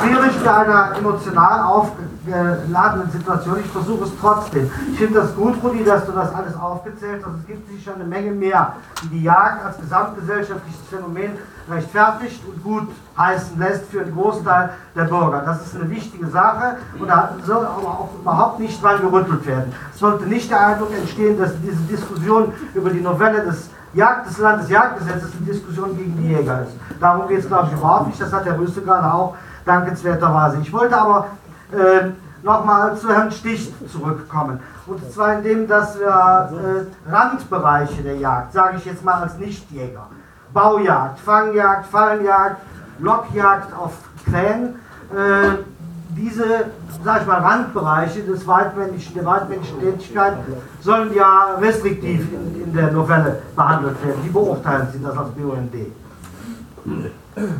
Das ist schwer, jetzt das alles in einen Topf zu werfen, aber ich will deutlich sagen, dass wir äh, seit Jahrzehnten fordern. Ich glaube auch äh, völlig nachvollziehbar und zu Recht und deswegen sind wir da auch, ähm, glaube ich, an dieser Stelle, insgesamt ja nicht so, aber an dieser Stelle recht froh, äh, dass die Baujagd äh, auf Füchse und Dachse eingestellt werden soll. Das halten wir für absolut richtig, äh, aus Tierschutzgründen. Wir sind aber auch ganz klar dafür, dass die Jagd auf beide Tierarten komplett eingestellt wird. An der Stelle sind wir zum Beispiel überhaupt nicht, überhaupt nicht berücksichtigt worden. Ähm, insofern haben wir, haben wir verschiedene Punkte, wo wir eben sagen, ja, da können wir uns mit identifizieren, andere nicht. Ähm, ich glaube, wir haben einen Gesetzesentwurf jetzt vorliegen, der eben versucht, diesen schwierigen Spagat, diesen Interessenkonflikt zwischen unterschiedlichen Bereichen herzustellen. Und ähm, das Thema Fallenjagd, was ja ein ziemlich populäres ist, zeigt das ziemlich deutlich. Ne? Also es soll nach dem Gesetzesentwurf ähm, Fall nach wie vor möglich sein, aber Totschlagsfallen nicht mehr. Das ist etwas, was wir absolut befürworten. Ähm, wir waren insgesamt gegen die Fallenjagd von Naturschutz- und Tierschutzverbandsseite. Das heißt aber auch, dass Ihre Maximalforderungen nicht durchgekommen sind. Wir haben überhaupt, also jeder, der mir jetzt nicht glaubt, was ich jetzt sage, der soll gerne einfach mal die Stellungnahme, die wir zum Landesjagdgesetz abgegeben haben, lesen. Die steht hier online auf der BUND-Seite. Was steht denn mit drei Sätzen da drin? Nichts. Nichts. Von dem, nichts von dem, was wir gefordert haben, wird in dem Gesetz umgesetzt. Das ist das. Ich habe ja gerade versucht, das am Beispiel Ja. der Fallenjagd Das heißt, Sie können genauso sauer sein wie die Jäger auch. Wir könnten es sein, sicher. Und, und ich sage auch ganz klar, ähm, ein ökologisches Jagdgesetz ist das aus Sicht der Ökologie natürlich nicht. Aber wir sehen deutlich, wir sehen deutlich, dass wir hier einen Interessenskonflikt haben zwischen dem, dem ein, der bayerische äh, Präsident des ökologischen Jagdverbandes hat es mal so ausgedrückt, aus dem Bermuda-Dreieck des Natur- und Tierschutzes, des Forstes und der Jagd. Und äh, da haben in der Tat in diesem Falle die Landesregierung in NRW sozusagen die Arschkarte äh, gezogen, um da wirklich einen Kompromiss, einen Spagat hinzubekommen. Ähm, aus ökologischer Sicht muss man ganz klar sagen, sind wir natürlich äh, an der einen oder anderen Stelle enttäuscht. Ja. Okay, also alle Seiten haben Fehler gelassen, Herr Koretta. Noch nicht. Noch nicht, das ist richtig. Sie Also, insofern auch äh, noch nicht. Wir sind uns schlicht und also völlig einig, es ist kein ökologisches Jagdgesetz. Wir sind uns völlig einig. Aber aus Jägersicht ist auch keins. Ähm, aber zum Thema Fallenjagd und, und Baujagd. Äh, Sie sagte, Randbereiche sind keine Randbereiche der Jagd. Für den Niederwildjäger, die Niederwildjagd ist großflächiger als die Waldjagd in Deutschland. Das essentielle Bereiche der Jagd. Essentielle Meine Bereiche der Jagd. so. Ja, früher. Hier gibt es nicht mehr so viel Wind. Aber soll ja wieder kommen. Also die Fallenjagd und Baujagd muss weiterbleiben. Ähm, wenn ich Frau Elmer damals gehört habe, dass sie aus eigener Kenntnis berichtet, dass ja ständig alle Jäger auf den Dachs jagen im Bau, da streut mir das letzte vorhandene Nackenhaar noch. Das ist Unsinn. Kein Hundefreund lässt einen Hund in den Dachsbau wissentlich hinein. Dem ist der Hund doch viel zu nahe stehen. Das ist zu gefährlich. Aber die Bejagung des Fuchses im Bau, Naturbau und Kunstbau muss weiterhin möglich sein. Das wird ja nur im Winter durchgeführt, in den Zeiten, in denen wirklich kein Jungtierschutz notwendig ist und kein Problem besteht. Und nur so kann man die Fuchsblende einigermaßen einregulieren. Denn der Fuchs ist im Verhältnis zum Baummarder als Beispiel, als Naturfolge und Opportunist ja ein ganz anderer Typ von Beutegreifer. Also da komme ich am besten dran, wenn ein ist. Äh, am besten nicht, aber ganz gut, ganz gut. Und die Falljagd, die Lebensfalle dürfte eh für alle kein Problem. Der Naturschutz setzt ja selbst an in seinen Gebieten. Die Dunkelfalle, also die geschlossene Kastenfalle, die ist also beim Naturschutz genauso gut wie bei der Jagd. Da soll wir uns einig drüber sein, da soll ich drüber diskutieren. Und die Totschlagfalle, die Totschlagfalle auf Marder ist das Wesentliche, was noch benutzt wird, das sogenannte Mardereisen, richtig gestellt und richtig gesetzt, ist völlig sicher und fällt, fängt selektiv. Muss man wirklich sagen. Es sei denn, Das ich heißt- tritt rein. Bitte? Es sei denn, ich trete rein. Sie können nicht treten, Sie müssen, Sie müssen einen Arm von 6 cm und 1,20 Meter Länge haben. Den haben Sie nicht zu bieten, glaube ich. Was haben Sie denn für eine Ethik? Der Marathon kann so kaputt gemacht werden. Ruht's noch bei Ihnen? Kann ja wohl nicht sein. Nee, wir machen das gleich. Ja, Äh, ja, das äh, wir kommen gleich zur das Mikro. Sie sind voller Energie, Sie dürfen zuerst, dann kommt Herr Minister dran an der Rüst. Ich muss noch mal deutlich sagen, weil hier die Natur- Tier- und Naturschutzverbände angesprochen worden. Tier- und Naturschutzverbände in NRW haben sich sehr eindeutig gegen die Fallenjagd in Gänze positioniert, aus guten Gründen. Denn äh, es gibt keine Tierart, die vernünftigerweise getötet werden sollte, gemäß 1 Tierschutzgesetz, die mit Fallen gefangen wird. Das ist ein Fakt. So. Deswegen haben wir auch klar gefordert, dass selbstverständlich Füchse überhaupt nicht mehr bejagt werden dürfen.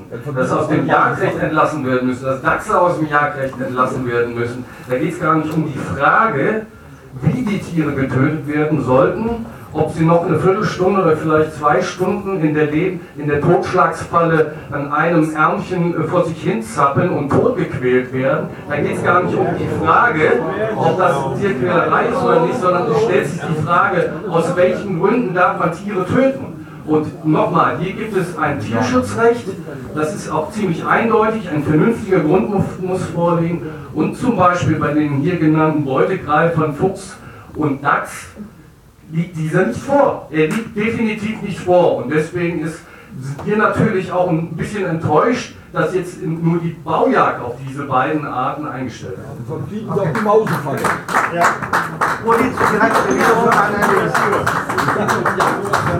Ja, ich weiß ja nicht. Da, hallo, darf ich mal bitte zurückdenken? Ich weiß nicht, äh, äh wessen Altersstand Herr Stich ist. Ich kann mich noch gut daran erinnern, dass wir hier riesige Tollwutzüge durch Deutschland hatten und dass der Staat hingegangen ist und hat Fuchsbauten bejagt, um dieser Krankheit überhaupt Herr zu werden. Begast. Ja. Begast. Und die Dachse wurden mit daran dürfen. Aber dann ist doch nun keine Sache, dass man sagt, heutzutage die Füchse dürfen nicht mehr bejagt werden. Ja, gut, aber das steht ja nicht zur Debatte. Ein Satz. Ein einziger Satz. Die Jagd ist vernünftiger Grund im Sinne des Tierschutzes mal klar und deutlich zu sagen, steht im Gesetz. Mehr muss man so gar nicht sagen. Nein, es ist doch okay. Wir haben verschiedene Meinungen in diesem Land und das ist gut so. Herr Minister. Ja, was die Fallenjagd angeht, äh, kann man ja unschwer feststellen nach der Wortmeldung von Herrn Stich, dass die äh, Jagd mit Lebenfallen, die wir ja drin haben im Gesetz und die auch drin bleiben wird, äh, einen Kompromiss darstellt, den wir da gefunden haben. Was die Baujagd angeht, auf Füchsen muss man jetzt erstmal gucken, was steht wirklich im Gesetz drin. Das Gesetz hat unter den Verboten äh, äh, die Verbot äh, der Baujagd auf Füchse oder auf Dachse auszunehmen, aber es gibt Ausnahmeregelungen.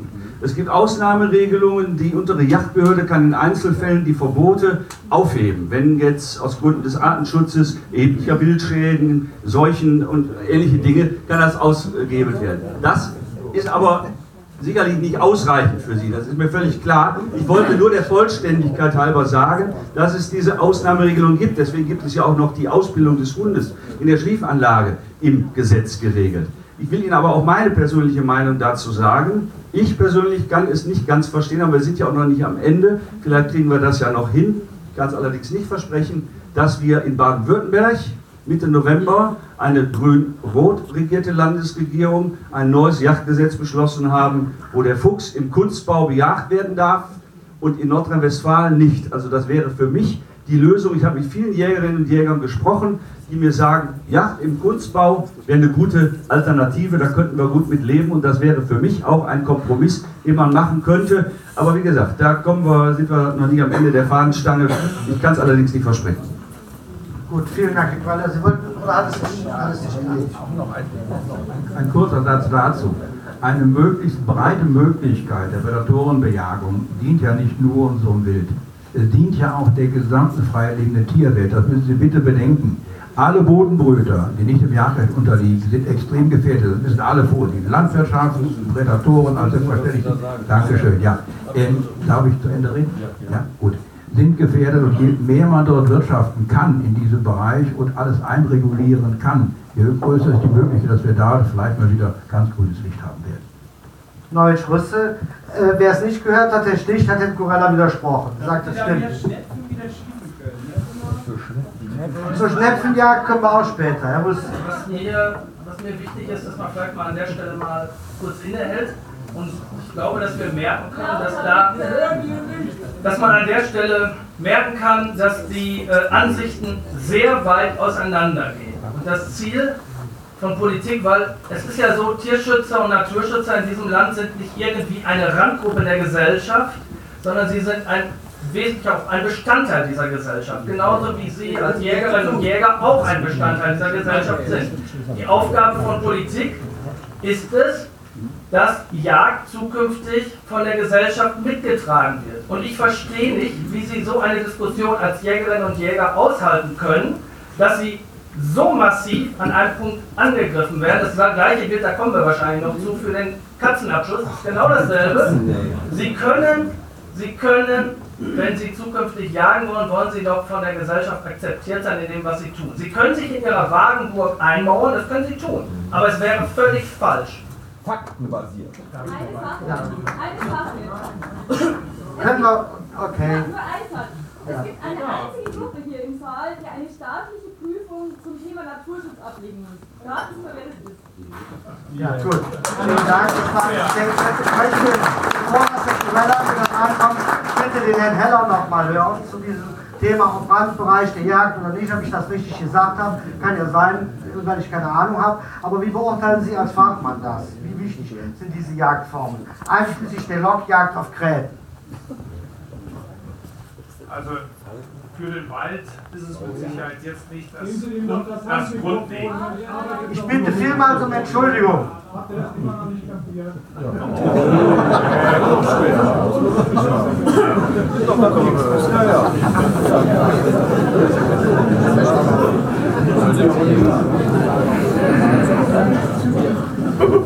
Also ich bin inzwischen auch seit 40 Jahren Jäger, ähm, kenne das äh, Thema also auch schon sehr, sehr lange und ich habe auch andere Zeiten erlebt und ich kenne auch oder meine zu wissen, dass ein Wandel in der Gesellschaft inzwischen da ist. Das heißt aber nicht, dass das, was früher üblich war, grundsätzlich falsch war und dass das äh, jetzt sofort umgestoßen werden sollte, nur weil die Gesellschaft inzwischen angeblich äh, eine andere Entwicklung äh, durchgefahren ist oder äh, angenommen hat. Ähm, das äh, sind ja eigentlich Sachen, und da möchte ich jetzt mal kurz auf die Katze kommen. Ähm, da muss ich auch ganz ehrlich sagen, die, äh, der Stubentiger, der verwildert in den Wäldern rumläuft, ist bei uns kein Problem, muss ich ganz ehrlich sagen. Wir haben bei uns in äh, unseren Waldgebieten keine verwilderten Katzen, aber nicht, weil sie von Jägern geschossen werden, sondern weil wir eine gesunde Population an Wildkatzen haben. Die sorgen schon dafür, dass äh, die Nahrungskonkurrenten gar nicht erst zum Zuge kommen. Aber ähm, wir haben auch Bereiche in unserem Land, äh, Niederwildjachten, da ist es tatsächlich ein großes Problem. Ich will jetzt nicht nur jetzt Feldhasen, weil das ja äh, nur eine bejagbare Art ist, sondern tatsächlich auch die Bodenbrüter mal nehmen. Und warum soll eine verwilderte Tierart, also die jetzt äh, eigentlich nicht, nicht in, diese, in diesen Bereich reingehört, aus dem häuslichen Bereich fahrlässig entlassen wird oder sich auch selber begibt. Das kümmert sich ja oft keiner drum. Ja, Katzen ist äh, das ist gerne so, dass die dann ihren Weg gehen, kommen dann zu ihrer trockenen Hütte irgendwann zurück, wenn sie Lust dazu haben. Äh, aber dann äh, eben dafür sorgen, dass Arten in Bedrängnis kommen, Bodenbrüter, äh, zum Beispiel ist eben auch schon angesprochen worden, die dann stark in Mitleidenschaft gezogen werden. Und das sehe ich auch als Problem an. Ich finde, da sollte man äh, Tierschutz ansetzen. Äh, warum wird zugunsten einer Tierart, die auch noch verwildert ist, alle anderen Dutzende von Tierarten dann äh, gefährden wollen, bewusst gefährden wollen, äh, nur eben um jetzt den beliebten Stubentiger jetzt zu schützen. Das ist meiner Meinung Ja,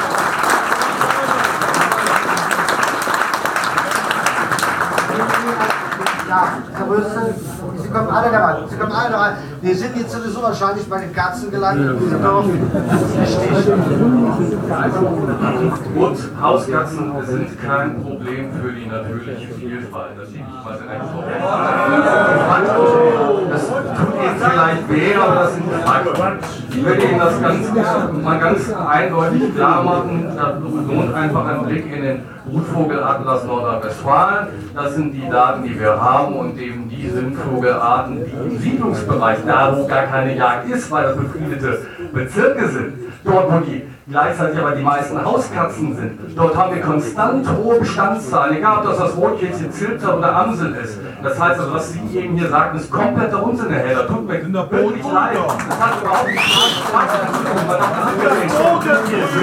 Rotkehlchen sind und Zilter sind Bodenbrüter. Mal davon abgesehen sind wir sehr dafür, insofern begrüßen wir den Gesetzesentwurf an dieser Stelle, das ist in höchstem Maße geeignet, Probleme, die es gibt, an der Wurzel zu packen. Und die Wurzel, ich hoffe, da sind wir uns alle einig, sind nicht die Hauskatzen, sondern die Hauskatzenbesitzer. Also müssen wir an der Wurzel dieses Problems ansetzen. Das können wir leider nur nicht im Jagdrecht. Über das Ordnungsrecht. Also müssen wir das über das Ordnungsrecht tun und da haben wir auch schon Möglichkeiten. Diese Kommune haben dafür schon Das will er doch nicht. Möglicherweise gibt es mehr als eine Meinung und es wäre gut, wenn wir zuhören. Herr Corella, Herr Mieseler, äh, ich wollte nur sagen, Sie sind jetzt Sie sind anderer Meinung als der Herr Heller. Vielleicht lassen wir einfach die Ich bin nicht Redewendung anderer Meinung als der von Heller, den wir kommen anderen weg. Idee. Also schlicht bin ich anderer Meinung, klar, aber nicht bei der zwei Dingen. Ähm, wir Jäger fühlen uns gar nicht von der Gesellschaft angegriffen. Ich nicht und als Jagdverband auch nicht und Sie nehme ich an auch nicht. Arroganz der Jäger. Gnädige Frau, gesunde Arroganz ist manchmal ganz gut. Also ich. Darf ich den Satz zu Ende führen? dafür an dieser Stelle um Ordnung zu bitten. Äh, darf ich den Satz zu Ende führen? Ähm, wir fühlen uns nicht von der Gesellschaft angegriffen. Wir fühlen uns angegriffen von Minderheiten der Gesellschaft, die sich zur Lebensaufgabe gemacht haben, sich um Dinge zu kümmern, die sie durchaus beackern dürfen. Nur leider haben sie eine Partei gefunden, hinter der sich alles sammelt und die es eben durchsetzt aus der Wählerklientel. Sie das Das- leider streichen, bin ich voll bei Ihnen. Das Gott ist- sei Dank, das dass wir in ist diesem das Land, in diesem Land auch Randmeinungen Dürfen Sie, ja, ja, aber die Randmeinung, Dafür- die Randmeinung ist nicht die herrschende Meinung. Die herrschende Meinung haben wir gesehen, bei unseren Versammlungen waren 30, 40 vor den Eingängen. Das war die herrschende Meinung in der Gesellschaft. Der Aber sich, wir sind jetzt der sich die Gesellschaft beugen soll. Hier sind wir ganz woanders, ich ich sag's nur. Das zweite, das zweite Thema ist Ordnungsrecht. Ich gebe Ihnen vollkommen recht. Wenn die Politik auf allen Ebenen, auf Landesebene und Kommunalebene vor allen Dingen, ihre Hausaufgaben gemacht hätte zu diesem Thema, zu dem Thema gemacht hätte, müssten wir den Abschluss wilde Hauskatzen hier gar nicht diskutieren. Es geht aber, es geht aber eines nicht an. Es geht nicht an, dass man die freie Natur erstmal opfert, indem man die kleinen Tierchen, die karierten, wie sie immer aussehen mögen, laufen lässt, ob verwildert, ausgesetzt, weggelaufen, was auch immer, laufen lässt und dann sagt, irgendwann einmal, vielleicht, wenn wir noch Macht haben und wir durchsetzen, wir unpolitisch, dann machen wir mal eine Katzensteuer, Kastration und all die beliebten Maßnahmen, die man schon längst hätte tun können. Man soll nicht sagen, Biodiversität und die Katzen laufen lassen, die verwilderten Hauskatzen außerhalb der bebauten Herr Gebiete. Ich schüttel den Kopf, bitte Ihnen noch mal das Mikro geben und dann kommen wir zu was anderem. Ja, ja das finde ich, das finde ich gut, weil es ist in der Tat, es ist in der Tat ein, äh, ein Randthema. Holger Sticht hat eine Menge dazu gesagt, äh, Ursache und Wirkung, und in der Tat äh, ist die Jagd nicht geeignet.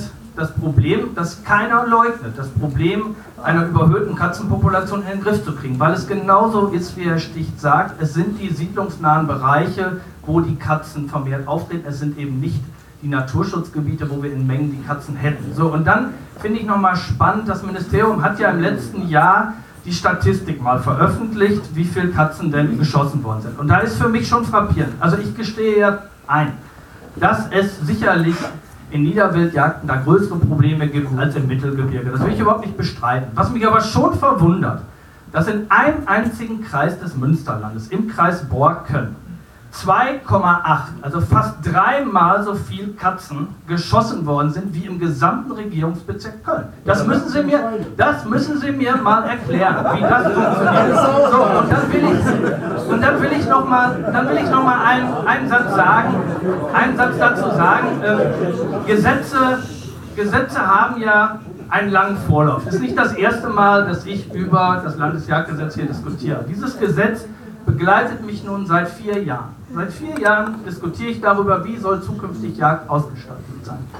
Und ich weiß, dass wir zusammengesessen haben und äh, genau darüber geredet haben, äh, wie kann man denn äh, das zukünftig regeln. Und 200 Meter Entfernung für eine Katze von Bebauung ist eindeutig zu nah. Wenn danach eine Katze, das ist ja das Interessante, übrigens der Unterschied zum Hund an der Stelle. So, die Katze weiß doch nicht, dass sie, wenn sie 201 Meter entfernt ist, dass sie dann wildern ist.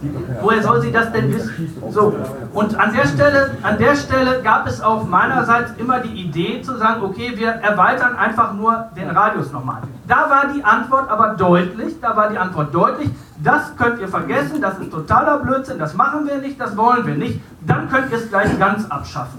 So, und dann ist ganz abschaffen natürlich auch eine konsequente Lösung an der Stelle. Und, so, und ich halte die auch für richtig. Wir haben auf der anderen Seite, weil das ist mir auch nochmal wichtig, wir haben den Abschuss als Ultima Ratio beim Hund drin gelassen. Das finden Tierschutzverbände, Naturschutzverbände nicht richtig, dass wir das gemacht haben. Wir haben das trotzdem gemacht. Und ich will Ihnen eins will ich mal deutlich sagen. Wir, sind, wir haben als Landesregierung, als Parlament hier, als rot-grüne Mehrheit, wir haben versucht, ein Gesetz hier zu machen, das vermittelt auch zwischen den Positionen. Auf der einen Seite Jagdverband, auf der anderen Seite Tierschutz. So, und wir sind da irgendwo in der Mitte und ich würde sogar sagen, tendenziell eher, eher noch offen gewesen für die Jagd. Jetzt lacht hier der ein oder andere, da unterhalten Sie sich bitte mal mit Naturschützern drüber, lesen Sie sich mal die Stellungnahmen äh, durch, die da aus dem Tierschutz gekommen sind.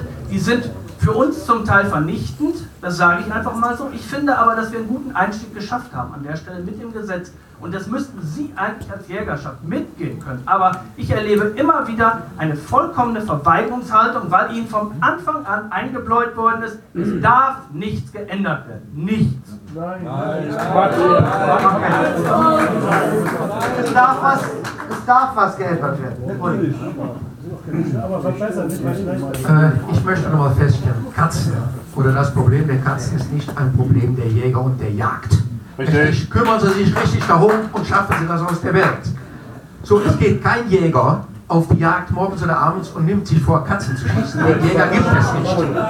So, gestatten Sie mir, zwei Sätze hier vorzulesen. Geht man davon aus, aus dem Internet, dass jede unserer sechs Millionen Freigängerkatzen im Durchschnitt alle 14 Tage einen Vogel fängt, macht das aufs Jahr gesehen 150 Millionen Wildvögel. Und Herr Stich, das ist nicht von der Jägerschaft, das steht in Ihrem Internet, das habe ich schon morgen runtergeladen. So, ja.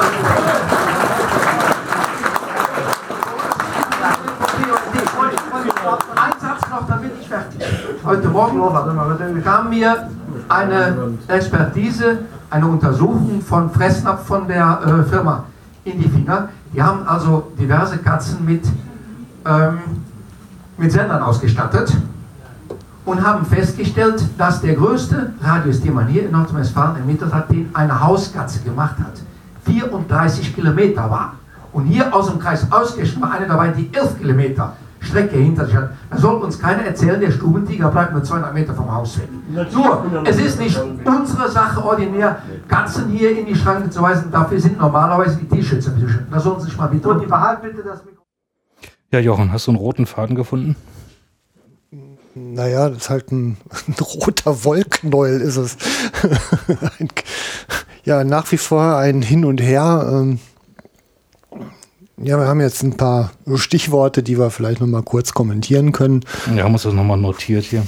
Wobei es in Repetitorium halt ausartet, ne? Ja, aber wir wollen das ja vertiefen, darum ist das manchmal nicht verkehrt. Ja, es ist halt ein ewiges hinter die Hecken springen. Also ähm, das Thema Jagdsteuer, was ja mühevoll abgeschafft wurde. Und ja, ich denke, wie jeder Jäger denkt, auch zu Recht, ähm, versucht man wieder einzuführen. Und zwar übernimmt man hier ja keine Verantwortung, sondern man versteckt sich im Grunde mehr oder weniger hinter der Meinung eines Landkreistages. Ähm, also sagt halt jetzt irgendwie die, die Landkreise und Kommunen gestalten jetzt Landespolitik und die müssen ja sagen, ob die dann wollen oder nicht wollen. Und ähm, ja, da fragt man sich dann schon, wofür man eine Landesregierung noch genau braucht, wenn die Kommunen es denn jetzt richten sollen. Ja. Also ähm, das ist dann schon verblüffend, ne? wenn man immer die Verantwortung bei anderen wiederzufinden glaubt. Für das, was man da verzapft. Ne? Ja, Politik ist da schon interessant an der Stelle. Ja, ja, ja ist schon der Hammer. Ja, Aussage hier, was wir notiert haben, es geht nicht gegen die Jäger, es geht um eine Modernisierung. Sagt wer? Ja, es ist halt nun mal, wenn hinterher weniger übrig bleibt, als vorher da war, dann ist ja auch immer eine interessante Frage für oder gegen wen das drin so sein soll. Und dass eine Einschränkung halt irgendwie ähm, für die Jagd ist, kann, ist natürlich schwer zu verkaufen. Ja.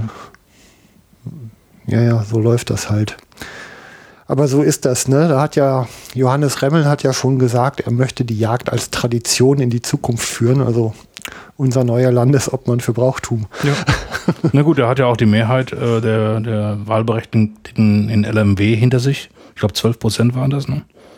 Grüne Wähler. Ja, mit Mehrheiten rechnen bringen üben wir aber noch, ne? Achso, okay, da habe ich was missverstanden, okay. Ähm, gut. Ja, aber was er mal gesagt hat, das war, glaube ich, anlässlich der Veranstaltung in Mülheim, habe ich so ein Videoschnipsel gefunden. Da hat er gesagt, ähm, zu einem Demonstranten ähm, in Lodengrün, äh, was haben Sie überhaupt? Ähm, was ich jetzt mache, das steht doch alles im Koalitionsvertrag, was regen Sie sich denn so auf? Und da hat er nicht ganz Unrecht, ne? Das ist eigentlich sehr lange schon ganz klar, was da auf uns zukommt. Und ähm, jetzt tritt es eigentlich nur ans Tageslicht, was sich da vorher halt unterirdisch zusammengebraut hat. Ja. Erstaunlich lange haben wir Jäger stillgehalten. Ne? Stillgehalten oder geschlafen? Das kann jetzt jeder sehen, wie er will. Ne? Ja, du stell dich mal so in den Raum. Also ich finde auch, dass es eigentlich schon lange absehbar ist, ne, was da auf uns zukommt. Das hat man ja in anderen Bundesländern auch beobachten können. Und ähm, es wäre ja mit dem Teufel zugegangen, wenn das hier nicht so Ja. ist. Gibt ja viele Bundesländer, wo es einen grünen Umweltminister gibt. Ja, auch wenn man ähm, den, also unseren Widersachern, äh, den Naturschutzverbänden oder auch den diversen, ja vor allem Tierrechtsorganisationen nachgeht, dann findet man die halt sehr oft an äh, exponierter Stelle im Gesetzgebungsprozess wieder.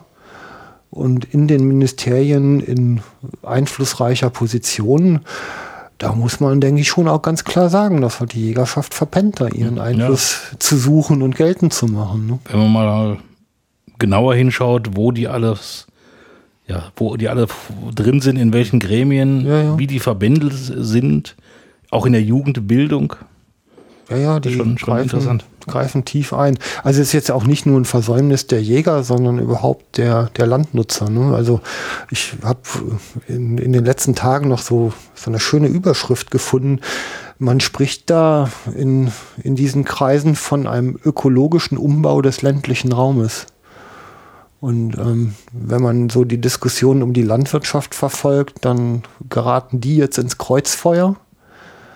Da wird jetzt der Druck massiv erhöht und ähm, das wird nach den gleichen Mustern ablaufen, wie wir sie jetzt in Sachen Jagd erlebt haben. Ja, da gibt es auch ein schönes Video auf YouTube vom Herrn Deppe von der CDU. Ähm, einer nach dem anderen wird sich einzeln vorgenommen. Ne? Ja, ja, das Hat er so gesagt. Ja, das ist sicher so der Fall und ich finde ja die Gegenwehr erstaunlich harmlos.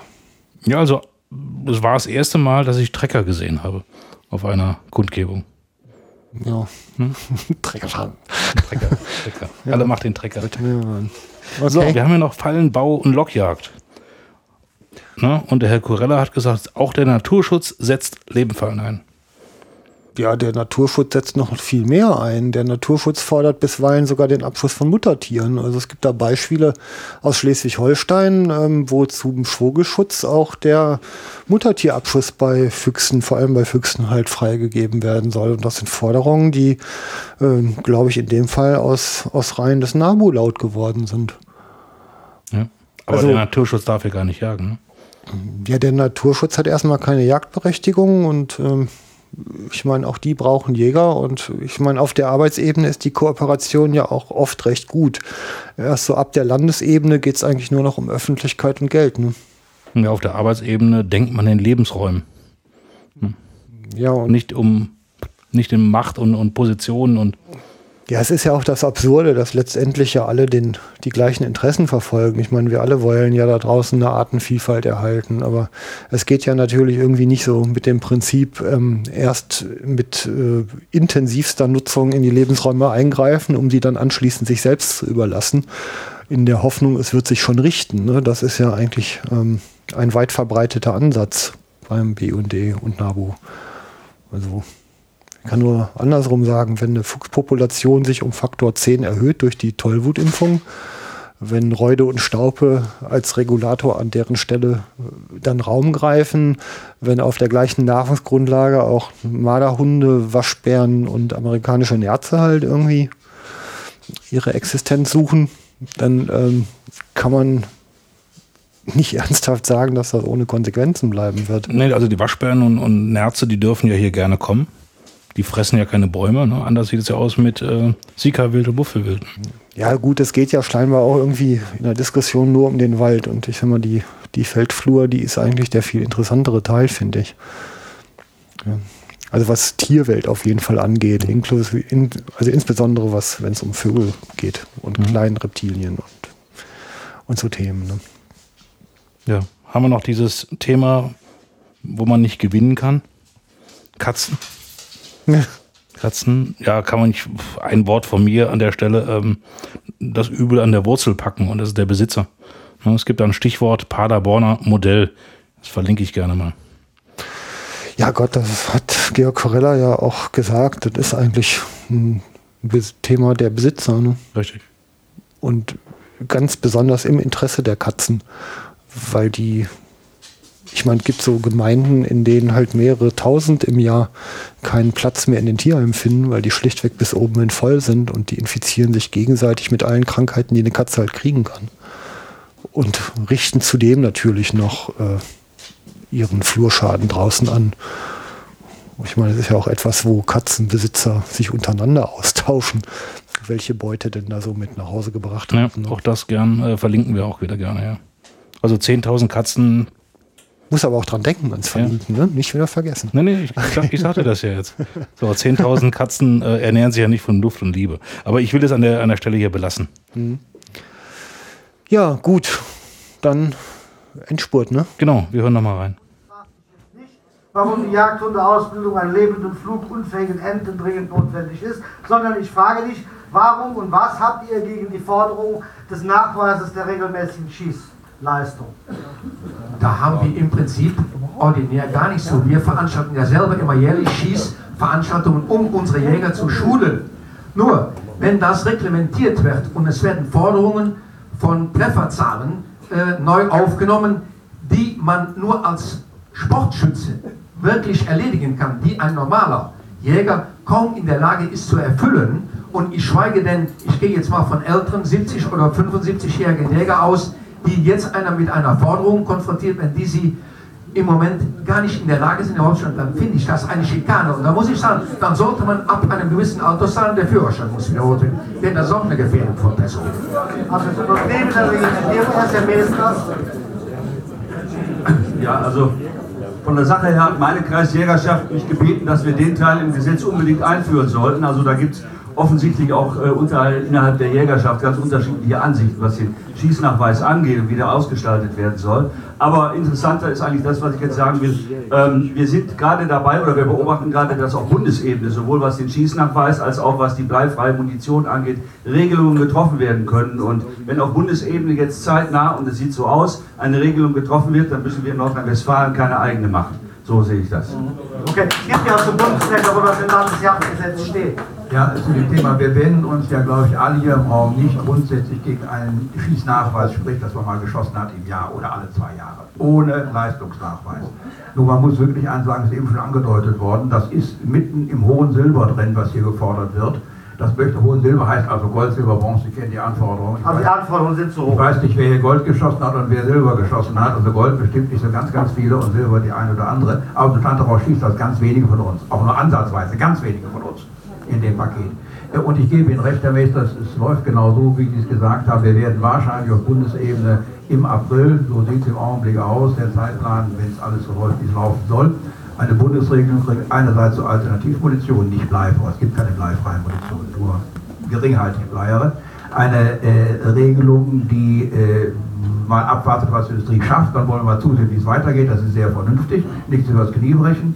Und äh, was Schieß noch was anbetrifft, gibt es da einfach eine Regelung, die sagt, einfach geschossen, das Nachweisen reicht und das einmal im Jahr und wenn dann irgendwo besondere Leistungen nachgewiesen werden, so ist das Modell jedenfalls angedacht, da sollen wir alle drei Jahre den Nachweis erbringen. Also das ist sehr offen und sehr liberal, das ist auch vernünftig, denn wir tragen Verantwortung und Zielschlüsse müssen sauber treffen. Punkt aus. Wenn Sie das Mikro einen Ja, das ist ja genau der Punkt. Äh, Sie haben Verantwortung im Tierschutzbereich, Sie müssen in der Tat sauber treffen. Ist ja nicht so einfach, wenn ein Tier sich auch schon mal bewegt äh, und äh, Sie müssen dann eben auch tatsächlich nach Möglichkeit ja einen tödlichen Treffer setzen. Wenn Sie mir jetzt sagen, naja, da muss man, so habe ich es jedenfalls gerade verstanden, da muss man geschossen haben und äh, also wenn da nun, wenn man auch daneben schießen kann, dann bringt es ja nicht viel. Also deshalb würde ich das, was Herr Meesters gesagt hat, nochmal ergänzen. Ich bin gerne bereit, auf diese Regelung zu verzichten auf Landesebene, wenn sie auf Bundesebene halbwegs auch so gemacht werden, dass man sagen kann, jawohl, das ist in Ordnung. Und dann sage ich auch nochmal, weil natürlich die Kritik kam ja ähm, direkt, als der erste Entwurf da war, das sei ja äh, quasi, das seien ja olympische Normen, die dort gestellt worden sind, die sind ja, soweit ich das jetzt noch richtig im Kopf habe, ähm, sind die ja angepasst worden. Sie sind ja reduziert worden, die Anforderungen, und äh, von daher äh, denke ich, muss man es auch erstmal so akzeptieren. Aber das Entscheidende war ja, ähm, ich habe an keiner Stelle gehört, äh, in den Diskussionen, dass man erstmal gesagt hat, ja, dass ihr einen Schießnachweis grundsätzlich wollt, das unterstützen wir. Das so wurde nicht argumentiert, es wurde anders argumentiert. Es wurde gesagt, ihr greift da in Bundeskompetenzen ein. Das war, das war immer das Argument. Über die Sinnhaftigkeit äh, wollte man ja gar nicht diskutieren. Und dann finde ich nochmal wichtig, weil der Vergleich mit dem Autofahrer kam. Nein, niemand will einem Autofahrer den Führerschein wegnehmen, darum geht es nicht. Aber ich bin zum Beispiel sehr wohl dafür, sehr wohl dafür, dass man bei Autofahrern ähnlich wie beim Berufskraftfahrer äh, zum Beispiel mal schaut, ob die Sehtüchtigkeit noch gegeben ist. Und wir alle sind nur Menschen und wir alle glauben immer, dass wir alles immer noch können. Das wissen wir und äh, ich, ich bin der Meinung, sie gehen mit Waffen um, die haben eine Todeswirkung. Das sind tödliche Waffen und da ist es doch äh, durchaus vom Gesetzgeber auch äh, in Ordnung zu verlangen, dass damit eben ein, dass ein Nachweis, dass man es noch kann, dass der erbracht wird. Ich stimme Ihnen wieder zu. Die Argumentationskette ist und bleibt auch weiterhin, dass das Land keine gesetzliche Kompetenz hat, sowohl im Bereich Schießnachweis als auch der Alternativmunition. Das ist reine Bundeskompetenz und keine Landeskompetenz. Aber ich wollte die Diskussion damit nicht belassen. Also als Inhaber eines Führerscheins der Klasse 2 über 50 äh, kann ich schon eine gewisse Sinnhaftigkeit daran erkennen. Ja, Jochen, die Podiumsdiskussion ist erstmal vorbei. Ja, Gott sei Dank. Es kommt ja auch noch ein hartes Stück Arbeit, ne? Da kommen wir gleich zu. Also vielleicht nochmal eben kurz ähm, Schießnachweis. Also hier werden ja irgendwie so ein bisschen Äpfel und Birnen verglichen und zum Hintern der passende Eimer gesucht. Also ähm, der Vergleich mit dem Führerschein, der hinkt ja ein bisschen. Also wenn es jetzt darum ginge, einen Sehnachweis zu machen, der macht ja bei Führerschein wie bei Schießen Sinn. Aber einen Leistungsnachweis zu fordern, ähm, ist ja was ganz anderes als ein Fähigkeitsnachweis. Also in Form von, ich habe eine körperliche Ertüchtigung dazu. Das hat ja irgendwie eine ganz andere Qualität. Ne? Ja. Und ähm, was ich jetzt nur sagen kann, also hier im Großraum Köln, während meines noch nicht ganz so lang, langen Jägerlebens, wurden hier zwei Schießstände geschlossen. Und ich habe jetzt mittlerweile, glaube ich, irgendwas an die 60 Kilometer zu fahren bis zum nächsten Schießstand, um da überhaupt üben zu können. Und das war früher halt ähm, unter 10 Kilometer machbar. Ja, und ich kann auch nicht auf der einen Seite die Übungsstätten überall schließen und auf der anderen Seite halt irgendwie Leistungsnachweise fordern auf Für alle 60.000 Jäger in NRW. Ja, und dann auch noch regelmäßig. So, womit man aber schon auch noch sagen muss, mehr üben tut schon Not. Also wenn man so die, die Hegeringen schießen mal anguckt, das sind immer die gleichen Gesichter, die da hingehen. Ne? Kann schon mehr üben. Ja. Mehr üben kann man schon. Aber ob man da jetzt unbedingt einen Leistungsnachweis fordern muss, ist nochmal eine ganz andere Frage. Ja, einen gesetzlichen Leistungsnachweis. Ne? Ja. Mit Pflichtringen. Ne? Ja, also wenn ich den auf meiner persönlichen Jagd verlange, ist das das eine. Aber ob ich den flächendeckend einführe, ist noch wieder was ganz anderes. Also zumal ich, um jetzt wieder den Vergleich mit dem Auto zu bemühen, auch hier habe ich eine tödliche Waffe, die ich mit hoher Geschwindigkeit und Masse einsetzen kann, um Menschen zu töten.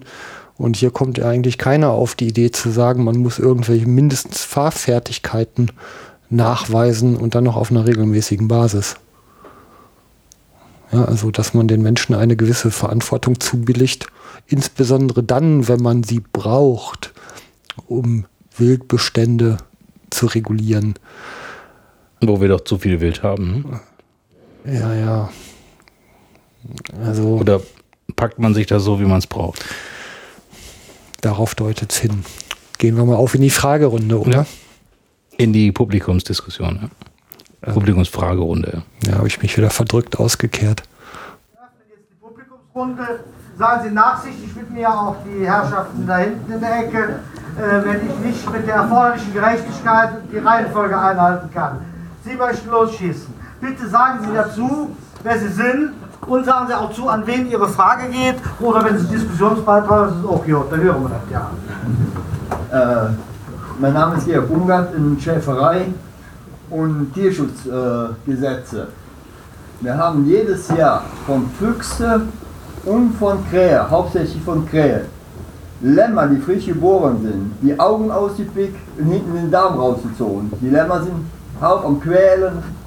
Wenn die Jäger, die Füchse und die Krähe nicht schießen würden, wo soll das enden? Ich habe Schaden ohne Ende. Jedes Jahr 300, 400 Lämmer.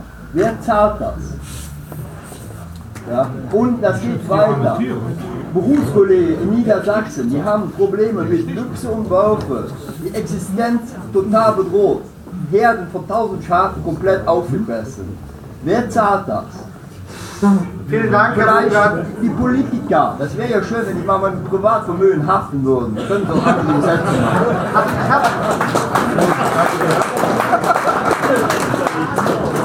Also, wer möchte auf die Frage von Herrn Bungart, der macht ja noch ein anderes Fass auf nebenbei. Es geht ja um wieder äh, Auswilderung und nicht standortgerechte Tiere. Herr Platz. Ja, ich kann natürlich auf, äh, auf Ihre Frage antworten. Ich, äh, Schafhaltung und Jagd ist ja insgesamt auch äh, ein spannendes Thema, auch aus mehreren äh, Punkten heraus. Ähm, das Spannende ist doch, das Spannende ist, wir haben uns doch eben über, den, äh, über die Bejagung des Fuchses äh, unterhalten. Da werden Sie ja mitgenommen haben, äh, dass Herr Stich gesagt hat, er sei der Meinung, der Fuchs soll überhaupt nicht mehr bejagt werden. Schluss aus. So und, so, und wenn Sie jetzt in den Gesetzentwurf reingekommen, ja, so einfach ist es ja nun vielleicht auch nicht. Äh, wenn Sie in den Gesetzentwurf reingeguckt haben, dann werden Sie festgestellt haben, dass der Fuchs weiterhin bejagbar ist. Er ist nur nicht mehr über äh, die Baujagd dann bejagbar. Das heißt, es wird ein Anteil von 10, 15 Prozent, laut Aussage von Herrn Thies, und dem vertraue ich da ja an der Stelle, von 10 bis 15 Prozent nicht mehr bejagt werden. Aber Sie haben ausreichend andere Jagdmöglichkeiten, um Füchse zu erlegen, wenn sie denn das große Problem sind. Ähm, aber was Schafhaltung angeht, äh, ich kenne äh, auch äh, Schäfer, die haben mit der Jagd ganz andere Probleme. Die sagen, ähm, das Grünland wird von Schwarzwild umgepflügt. Äh, so. Ja, sie haben das nicht, aber andere Schäfer haben das. Und an der Stelle ähm, finde ich eben auch nochmal wichtig, äh, dass man auch den Fokus bei dieser Jagdgesetzgebung mal auf ein paar Punkte legt, die wir auch verändert haben, die gerade eben vielleicht auch für Landwirte, ich habe eben den Fall des geschädigten Landwirts erwähnt, dass wir die Fristverlängerung drin haben von einer Woche auf zwei Wochen, finde ich äh, absolut wichtig. Ich habe das Vegetationsgutachten für den Wald erwähnt. Also Jagd hat viele Facetten. Es geht nicht nur darum, ihre Interessen als Jägerschaft umzusetzen, sondern eben auch die anderen Beteiligten und Betroffenen äh, damit zu berücksichtigen. Herr Kurella, wenn es geht, ganz Und, und unmittelbar zu den zwei Wochen. Als erste, erster Grundsatz, wer eine Einwochenfrist verpennt, verpennt die Zwei-Wochen-Frist. Das war viel einfacher, weil sie länger ist. Das ist das Erste, was ich dazu sagen wollte und gar nicht mehr. Mehr wollte ich gar nicht dazu sagen. Okay, danke. Und keine Kompetenz. Doch. Ich gehe mit dem Wandermikrofon weiter. Ich heiße Dietrich Nesselrode, bin Waldbesitzer und habe einen forstwirtschaftlichen Betrieb hier in Mechernich. Äh, In dieser Eigenschaft begrüße ich durchaus, wenn Sie das äh, Landesjagdgesetz etwas auch am Interesse des Waldes äh, beziehungsweise auch an den Möglichkeiten der Waldverjüngung ausrichten wollen. Ich gehe noch einen Schritt weiter. Ich glaube, dass Jagd elementarer Bestandteil eines forstwirtschaftlichen Betriebes ist. Wenn man aber dieser Ansicht ist, dann darf man die Jagd nicht auf der anderen Seite als Luxus besteuern, denn damit treibt man Jagd und Forstwirtschaft auseinander. Und deswegen meine wirklich herzliche Bitte an Sie, Herr Rüse, Herr Meesters, lassen Sie diesen rechtspolitischen Unfug sein. Es ist kontraproduktiv, wenn Sie die Wald, äh, die Forstwirtschaft und die Jagd auseinandertreiben, indem Sie die Jagd als Luxus besteuern.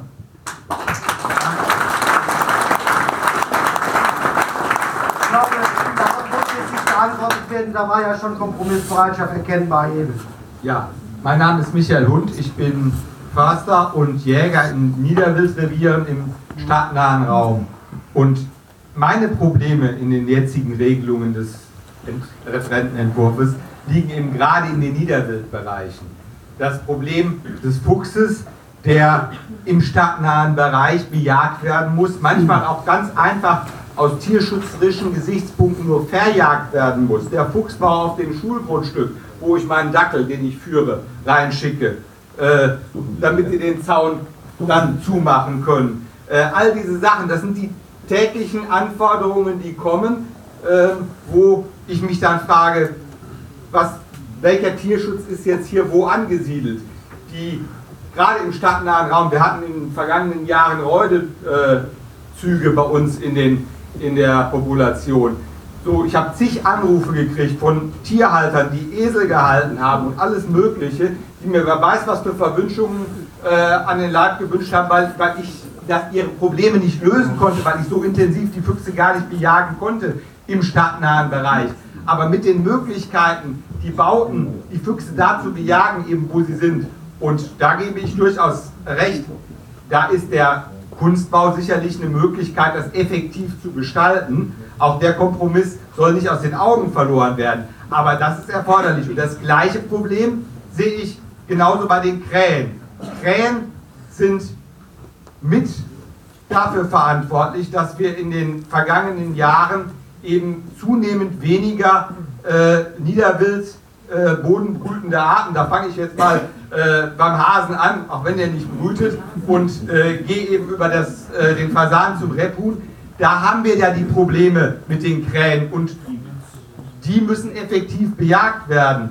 Und wenn man das, ich sage jetzt mal nach altem Gesichtspunkt, nicht mehr weitgerechte, nicht weitgerechte Verhalten einzelner, ja, Crowbuster oder wie sie sich nennen, ähm, nicht haben will, ähm, die effektive Bejagung der Krähen einzuschränken. Da wird das Kind mit, mit dem Bade ausgeschüttet. Krähen, ja, verursachen. Krähen Ja. verursachen starke Schäden auch in der Landwirtschaft. Ja. Sa- fressen Saaten auf, nicht Ja. nur an den Lämmern, Ja, Silagen, alles Mögliche. Und da Also hätte man in dem. Punkt das Gesetz nicht novellieren sollen. Ich sehe da ein, großes Problem drin. Das ist ja noch nicht novelliert. Das kann ja Das noch geändert werden. Herr Minister, das muss man alles gesetzlich regeln oder kann man das wirklich pragmatisch laufen lassen? Ja, das ist ein äh, spannender Einwurf äh, gewesen und die Frage, muss man alles gesetzlich regeln? Nein, das muss man grundsätzlich nicht. Aber man muss es dann tun, wenn äh, eine Jägerschaft nicht in der Lage ist, äh, dann sage ich an der Stelle mal Crowbusting, ich hätte da erwartet einen gewissen Selbstreinigungseffekt. Ich finde, man muss als Jägerschaft sich dann auch mal klar distanzieren, klar distanzieren von solchen Veranstaltungen und sagen, das wollen wir nicht, das lehnen wir ab. Das hat es dann ja auch mittlerweile im Zuge des Gesetzprozesses gegeben. Da sage ich mal, dasselbe, dasselbe auch, äh, gilt ja auch für den Schießnachweis, für bleifreie Munition. Wenn wir in NRW, aus NRW heraus diesen Prozess, wenn wir nicht gesagt hätten, wir machen das, dann würde der Bundesgesetzgeber gar nicht auf die Idee kommen, es zu tun. Das ist der Punkt. Man will uns jetzt zuvorkommen. Und von daher ist natürlich der Gesetzgeber, er reagiert immer wieder einfach auf Veränderungen in der Gesellschaft, in der äh, Ausübungspraxis. Darauf reagieren wir. Das ist der Punkt. Es ist ja nicht so, dass wir uns die Dinge ausdenken und dass wir nichts anderes zu tun hätten als. Äh, also wir wissen vor lauter Langeweile nicht und müssen Gesetz machen. So ist das ja nicht. Das ist, So, ganz, ganz kurz, Herr Corella hat zwischendurch genickt. Herr Minister noch, dann machen wir weiter mit Fragen. Ganz kurz, also diese schwarzen vermummten Gesellen, die sie Klobuster nennen, haben zwar alle einen Jagdschein, sind wir können keine Jäger. Wer so fotografiert ist, so in die Presse geht, das ist stilos und äh, es gehört sich einfach nicht. Und wir haben uns vom LJV, wenn Sie sich erinnern, von Anfang an von diesen Methoden und vor allen Dingen von den Fotos von der 72 drauf oder 104 ge- gelegentlich mit den Krähen dort als Strecke distanziert. Wir werden das auch weiter tun. Und wenn dagegen vorgeht, wenn es weiter so geht. Okay, vielen Dank. Minister ist richtig. Dann gehen wir weiter mit Fragen. Ja, also mir ist sehr daran gelegen, dass wir, wir haben ja das Gesetz noch nicht beschlossen, dass wir, wenn wir die Novelle dann beschließen, dass das auch praktikabel ist und dass das auch vernünftig ist und auch funktioniert draußen in der Landschaft. So, das heißt, äh, wir haben gerade über das Growbusting gesprochen, vielleicht gibt es da ja nochmal einen Dialogansatz oder eine Möglichkeit, eine Lösung zu finden, wie man das mit den Krähen in den Griff bekommt, ohne das andere weiterhin zuzulassen. Vielleicht, da ist vielleicht auch mal die, die, wie zu die Intelligenz der, der Betroffenen jetzt mal gefordert und gefragt, äh, da mal Vorschläge zu machen, sage ich mal an der Stelle. Ähm, ich wollte aber auch noch was sagen, äh, doch nochmal im Nachhinein zu, den, zu Ihrem Wortbeitrag, was die Steuer angeht. Wir haben uns ja dazu Minister, geäußert. bitte nicht. Sie haben ja eben schon gesagt, dann lassen Sie mit sich reden. Da die Kuh, die kriegen wir vom Eis. Nee, da lassen wir nicht mit uns reden, sondern da will ich, da will ich ganz deutlich sagen, der ländliche Raum, der wird ja nicht nur von den Jägern vertreten, sondern der wird eben auch vom Landkreistag politisch vertreten. So. Und der richtet sich ans Land und hat Forderungen. Und ich sage nochmal, wenn der Landkreistag uns das Signal gibt, dann haben wir die Grundlage zu sagen, okay, da gehen wir wieder von ab von dem, was wir da ursprünglich machen wollten. Das ist aber ein wichtiges Signal, was Sie auch in den Landkreistag hinein transportieren müssen dann. Denn wie gesagt, das sind nicht nur die Jägerinnen und Jäger, die das Land repräsentieren, den ländlichen Raum, sondern der Landkreistag als politische Ebene ist da auch sehr, sehr wichtig für uns und äh, dessen Wort ist für uns auch wichtig. Nochmal in der Sache hingestellt. Äh, der also Sache politische Lobby in Hintertreten. Aber der dementiert so. das doch, das gefordert zu haben.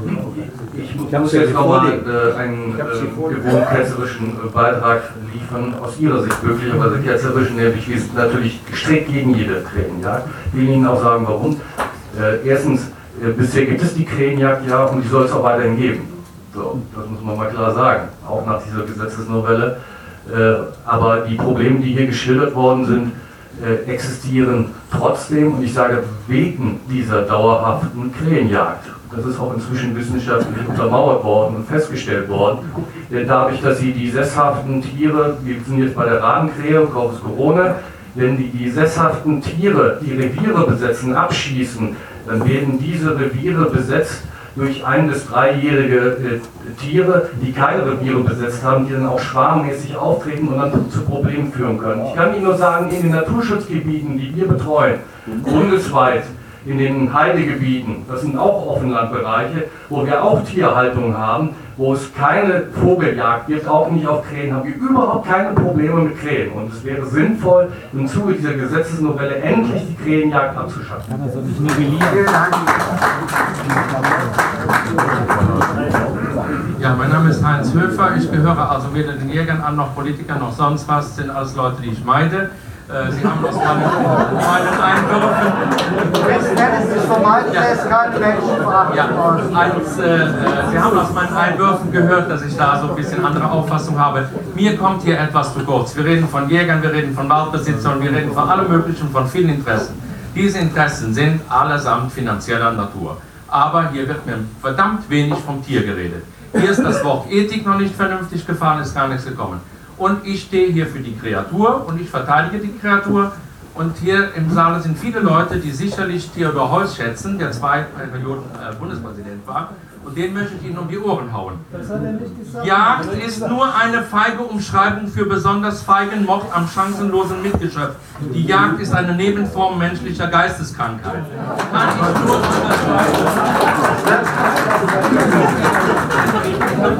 so, und mein Mann eine Bemerkung abgeben zu diesem Preuß-Zitat das, dessen Echtheit bezweifelt Ja, wer bezweifelt das denn? Er zum Beispiel. Ja, gut. Dann fahren Sie mal in den Deutschen Bundestag, der wird Sie bestätigen. So, mit Herrn Miesler habe ich mir ja schon öffentliche Diskussionen geliefert. Wenn der Herr Mieseler, ich konstruiere mal ein Beispiel, der Herr Bauer greift eine Katze auf, die schon von einem von Ihren Leuten angeschossen ist. Dann holt er die Katze in sein Heim, peppelt die auf und ich komme dann als Tierfreund, nehme diese Katze, befreie die ein Jahr oder zwei vom Trauma, gewöhne mich an das Tier und dann kommt jemand von Ihnen, 500 Meter, ist ja dann im Gesetz drin, schießt mir die Katze kaputt. Dann sage ich Ihnen, Herr Mieseler, Freundchen, das werden Sie mir büßen. 100 Prozent. Ganz sicher. Und dann sage ich Ihnen noch etwas. Sie geben hier eindeutig zu, dass Sie Gesetzesbrüche begehen. Diese Todfallen, das ist Paragraph 1 Tierschutzgesetz, man kann sie anzeigen. Und die Enten lahm machen, damit ihre Hunde damit trainieren, gehört genau unter diese Rubrik. Und was sie hier machen, ist in höchster Weise unethisch. Und was sie machen, ist natürlich die Fortsetzung dessen, was die Fürstbischöfe und die Adligen gemacht haben. Sie reagieren hier, agieren hier im Feudalbereich, als hätten wir hier noch Zeiten im 18. Jahrhundert. Über so ein Spezia bist du.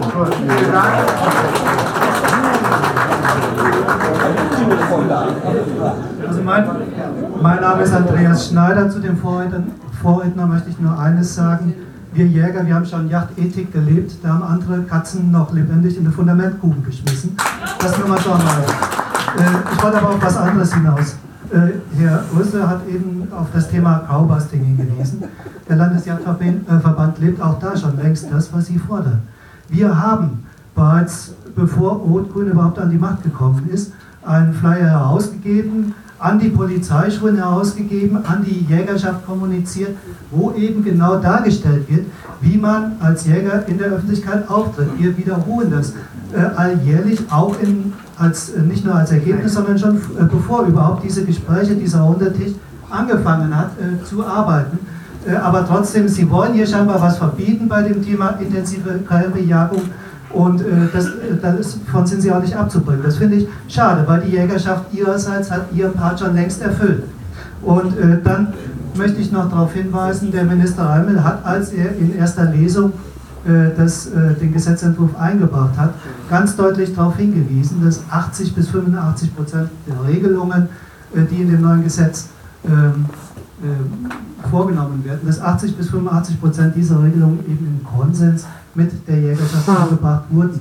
Da haben wir auch schon die Faust in der Tasche gemacht bei einigen Regelungen äh, und ähm, trotzdem des lieben Friedenwillens äh, äh, äh, die ein oder andere Sache geschluckt. Aber dann muss man irgendwann auch mal sagen, Konsens besteht eben nicht da, daraus, dass man 100 Prozent äh, einnimmt, sondern eben auch daraus, dass man selbst mal das ein oder andere zurücknimmt. Hier haben wir 15 Punkte, beziehungsweise 13 Punkte sind es augenblicklich noch, die äh, zur Debatte stehen und wo es wirklich für uns Jäger ans Eingemachte geht. Und da besteht auch kein Verhandlungsspielraum mehr seitens der Jägerschaft, äh, da wirklich äh, Kompromisse einzugehen. Und als letztes noch ein Appell an Sie, Herrn Urse, und auch an Herrn Lesters, äh, geben Sie Acht, wen Sie sich da als Kronzeugen für einen gesellschaftlichen Wandel äh, ins Boot holen. Äh, also auch hier, ich will jetzt keine Namen nennen, aber auch hier ist der ein oder andere Kronzeuge dabei. Wenn das die Stimme der neuen Gesellschaft sein sollte, dann möchte ich nicht Mitglied dieser neuen Gesellschaft sein. Wenn,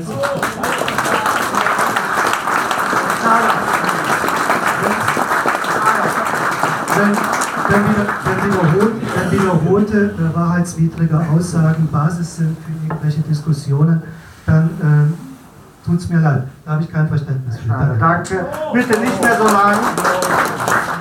Es möchten noch viele Leute was fragen. Das war wieder ein Statement, keine Frage, oder möchte jemand dazu? Ja, hallo, ich bin Maximilian Winzmer und ich habe eine Frage an Sie. Ich habe Ihren Namen eben nicht mitbekommen. Heinz Höfer. Herr Höfer, ähm, Sie sind das Thema mit den Katzen angegangen. Ich ähm, habe mich da auch mal darüber informiert. Ich schieße auch selber Katzen, ich gebe das zu. Nur, ich keine 300 Meter vom Haus entfernt. Ich kenne kaum einen Jäger, der dies machen würde. Viele von uns haben auch selber Katzen zu Hause. Ich hatte selber früher eine Katze. Ich habe dieses Tier geliebt und die war auch eines Tages weg. Ich bin trotzdem Jäger geworden und ich schieße auch heute Katzen, weil Katzen töten aus Mordlust. Einfach so. Die meisten Tiere, die Katzen töten, fressen sie nicht selber. Sie können das gar nicht. Erst letztens haben wir ein, ähm, eine kleine Katze, so groß, äh, so groß, Entschuldigung, hat einen Hasen auf unserer Wiese gerissen. Das Tier hat ähm, eine halbe Stunde geschrien wie am Spieß und das Tier hat das dann, äh, die Katze hat das dann liegen lassen. Das machen Katzen, das ist, der, das, sind, das ist das Wesen von Katzen. Ich sage nicht, dass auf jeden Fall jede Katze geschossen werden sollte, aber es ist notwendig. Da, da ist ein Punkt wieder, was eben erwähnt wurde. Die Halter von Katzen sind das Problem. Katzen sollten nicht frei einfach laufen lassen werden. Sie lassen ihren Hund ja auch nicht einfach morgens aus der Tür raus und holen ihn abends wieder rein. Und Hunde haben jetzt nicht ex diesen extremen Sinn der Mordlust. Darf ich trotzdem Katzen? Aber dass sie berechtigt sind, das zu regulieren. Da brauchen wir keine Jäger zu. Ja, aber Sie meinten auch eben, die feudalen Hallo, ich bitte um Aufmerksamkeit. Wir müssen ein bisschen das Tempo forcieren, wir haben nur noch eine Stunde. Nur noch, mein Name ist Albert Ruland. Zu der Katzensache möchte ich sagen, wir haben letztes Jahr, statt Niederwürfelbier, fünf kleine Katzen aus. Ja, fünf kleine Katzen ausgesetzt. Äh, die habe ich natürlich aufgesammelt, die habe ich nicht aus, habe ich getötet, die habe ich dann Tierschutzverein gebracht und die haben die aufgenommen. Also wir sind grundsätzlich äh, diejenigen, wie wir immer hingestellt werden, dass wir wirklich Katzen totschießen. Wenn es dann ab und zu mal nötig sein muss, weil es eben dann so ist, dann reduzieren wir das. Aber wir machen ja auch freiwillig die Angaben zum Abschluss. Wir könnten auch sagen, wir sagen ja wir schießen Katzen tot. Wir haben nichts zu verheimlichen. Wir stehen offen dazu, wie er es gerade auch gesagt hat. Wir verheimlichen ja nichts. Wenn wir das verheimlichen würden und sagen, es kommt mal irgendwo raus, wenn wir Katzen totschießen. Nein, wir geben das an. Deshalb können wir auch sagen, wir haben so und so viele Katzen geschossen. Also wir machen da keine Heimstuerei. Das nur zu Katzen. Mir war aber wichtig der Mais. Ähm, wir haben hier in der Region schon Niederwildrevier, da sind normalerweise keine Sau. Da kommt Rehwild vor, da kommen Hasen vor, Kaninchen vor, Fasane vor, so. Bei uns nehmen die Sauen überall. Die laufen uns alles um. Im Mais, riesen Maisschläge, alles Biomais. Äh, ich kriege die ja in den Griff. Ich kann das ja einzäunen. So viel Zaun kann ich ja nicht kaufen. Äh, das ist das Problem. Wir haben eigentlich ja kein Waldrevier. Das sind aber Sauen. Das wird im Münsterland genauso sein. Aber hier haben sie. Die laufen 50, 60 Kilometer. Die kommen aus der Eifel, die da fressen sich voll auch wieder rauf. So ein halbes Problem. Das mit dem, das mit dem, das mit dem Kirre, mit dem halben Liter. Was ist noch mit dem halben Liter? Nur dazu ich sagen. Wenn eine Rotte kommt mit zwölf Sauen, was meinen Sie schnell der halbe Liter weg ist? Passen Sie auf. Den Schuss vernünftig ansetzen. Ich nehme Sie gerne mal mit am Ansitz. Das Dann ist gucken Sie mal, dann gucken Sie mal, wie wir dann selektieren. Ich gucke an, was ist die Bache, was ist die führende Bache, was kann ich schießen, was ist frei, Überläufer. Sauen sind überall auf, nur Überläufer, das ganze Jahr. Alles andere muss geschont werden. Dann muss ich selektieren, was kann ich schießen.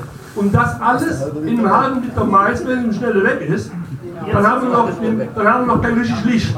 Okay, jetzt muss er Also umso länger wir da selektieren können, umso länger wir die an der Kippe halten, umso besser können wir den Schuss ansetzen und umso besser können wir die Säure jagen. Herr Rüste, ganz kurz, wenn es geht.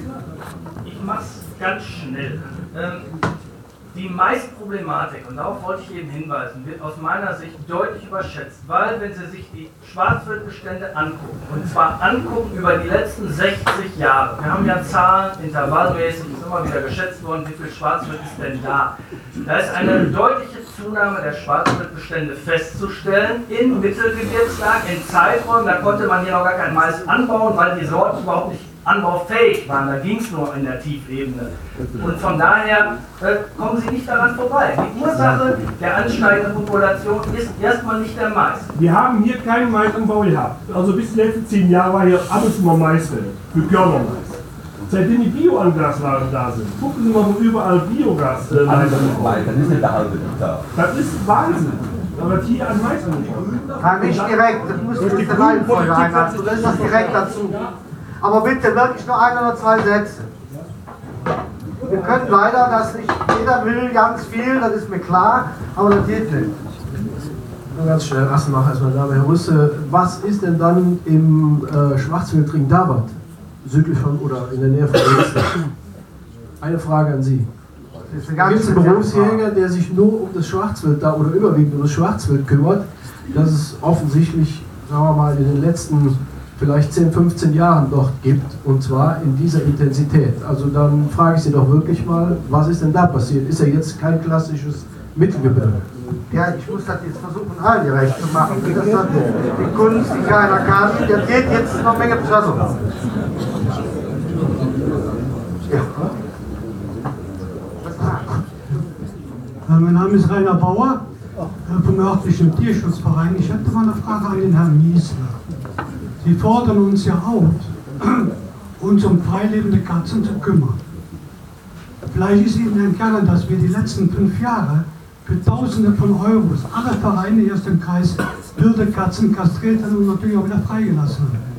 Aber die örtliche Politik, wie zum Beispiel auch hier in Mechernich, verhindert es, dass wir einen Kastrationszwang in die örtliche äh, Satzung bekommen. Außer in Karl ist das gegeben. Und meistens sind das Ihre Parteigenossen, die das verhindern. So, also bitte schön, wenn da Wer sind Ihre? Wen meinen Sie jetzt speziell? Herr Rüste? Herr Miesel, nur den Herrn Herr Miesel. Miesel, okay. Gut, vielen Dank, Herr Bauer. Ich, ich weiß, Sie platzen, aber ich renne jetzt da hinten rüber. Oh, du hast ein Mikro. Herr Bauer, ich nehme das mal zur Kenntnis. Ich weiß also von vielen Fällen, wo die Katzen Ihnen gebracht worden sind, auch Postwände, die da draußen ausgesetzt haben, ohne Kastration. Aber ich sage Ihnen, wenn wir demnächst uns dieses Problems nicht mehr zu kümmern brauchen, wir bringen Ihnen aus der Lebenfalle alle Katzen hin. Sie kriegen tausende von Katzen, Sie können von morgens 25 Stunden am Tag arbeiten.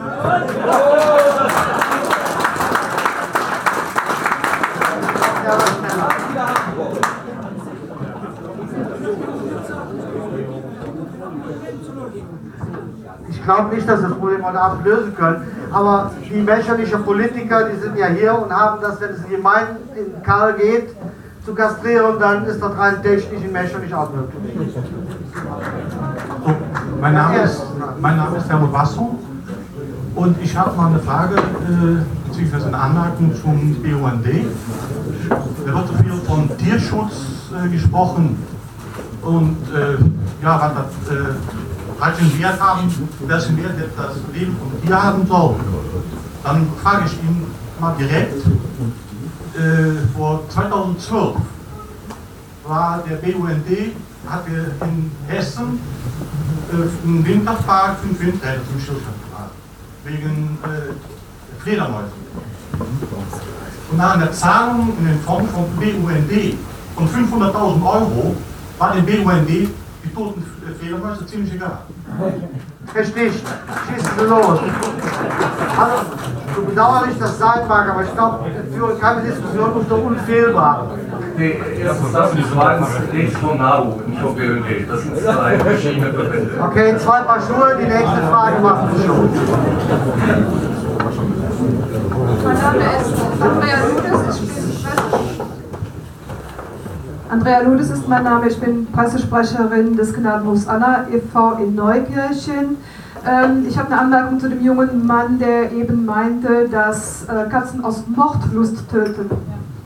Tiere, und wer äh, als Jäger sicher weiß, alle Beutegreifer bringen zum Beispiel ihrem Nachwuchs durch das Spielen mit der Beute das Fangen der Beute bei. Und Mordlust einem Tier zu unterstellen, das aus reinem Instinkt handelt, kann nur in einem menschlichen Gehirn vorkommen. Das gibt es nicht. Nein, keine, keine lang stehen. Sie können nochmal zurückkommen.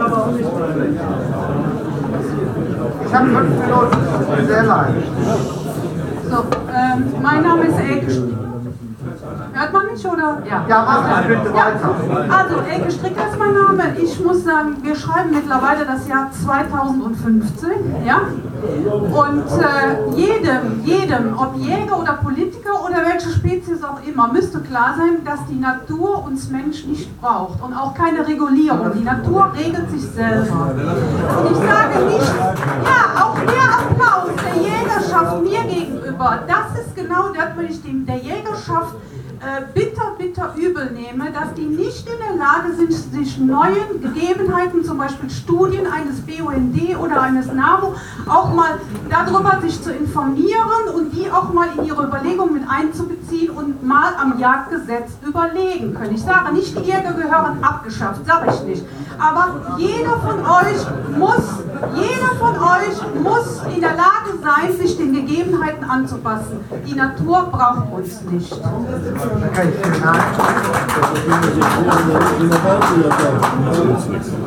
Mein Name ist Ferdi Ohlert und bin Hegeringleiter Bad Münstereifel. Und wir haben also mit der Schweinepest sehr stark zu tun gehabt seit 2002. Immer wieder ist sie aufgeflammt und wir haben da sehr, sehr große Anstrengungen gehabt, um diese Schweinepest in Verbindung mit den Veterinärämtern in den Griff zu bekommen. Und ich kann aus diesem Grund nur einfach bitten, lassen Sie die Kehrung in Ruhe. Ohne diese Kehrungen, die wir jetzt haben, in dem Maße, von mir aus sogar diesen einen Liter auf mehrere Stellen im Revier verteilt, damit wir Chancen haben, an das Schwarzwild ranzukommen.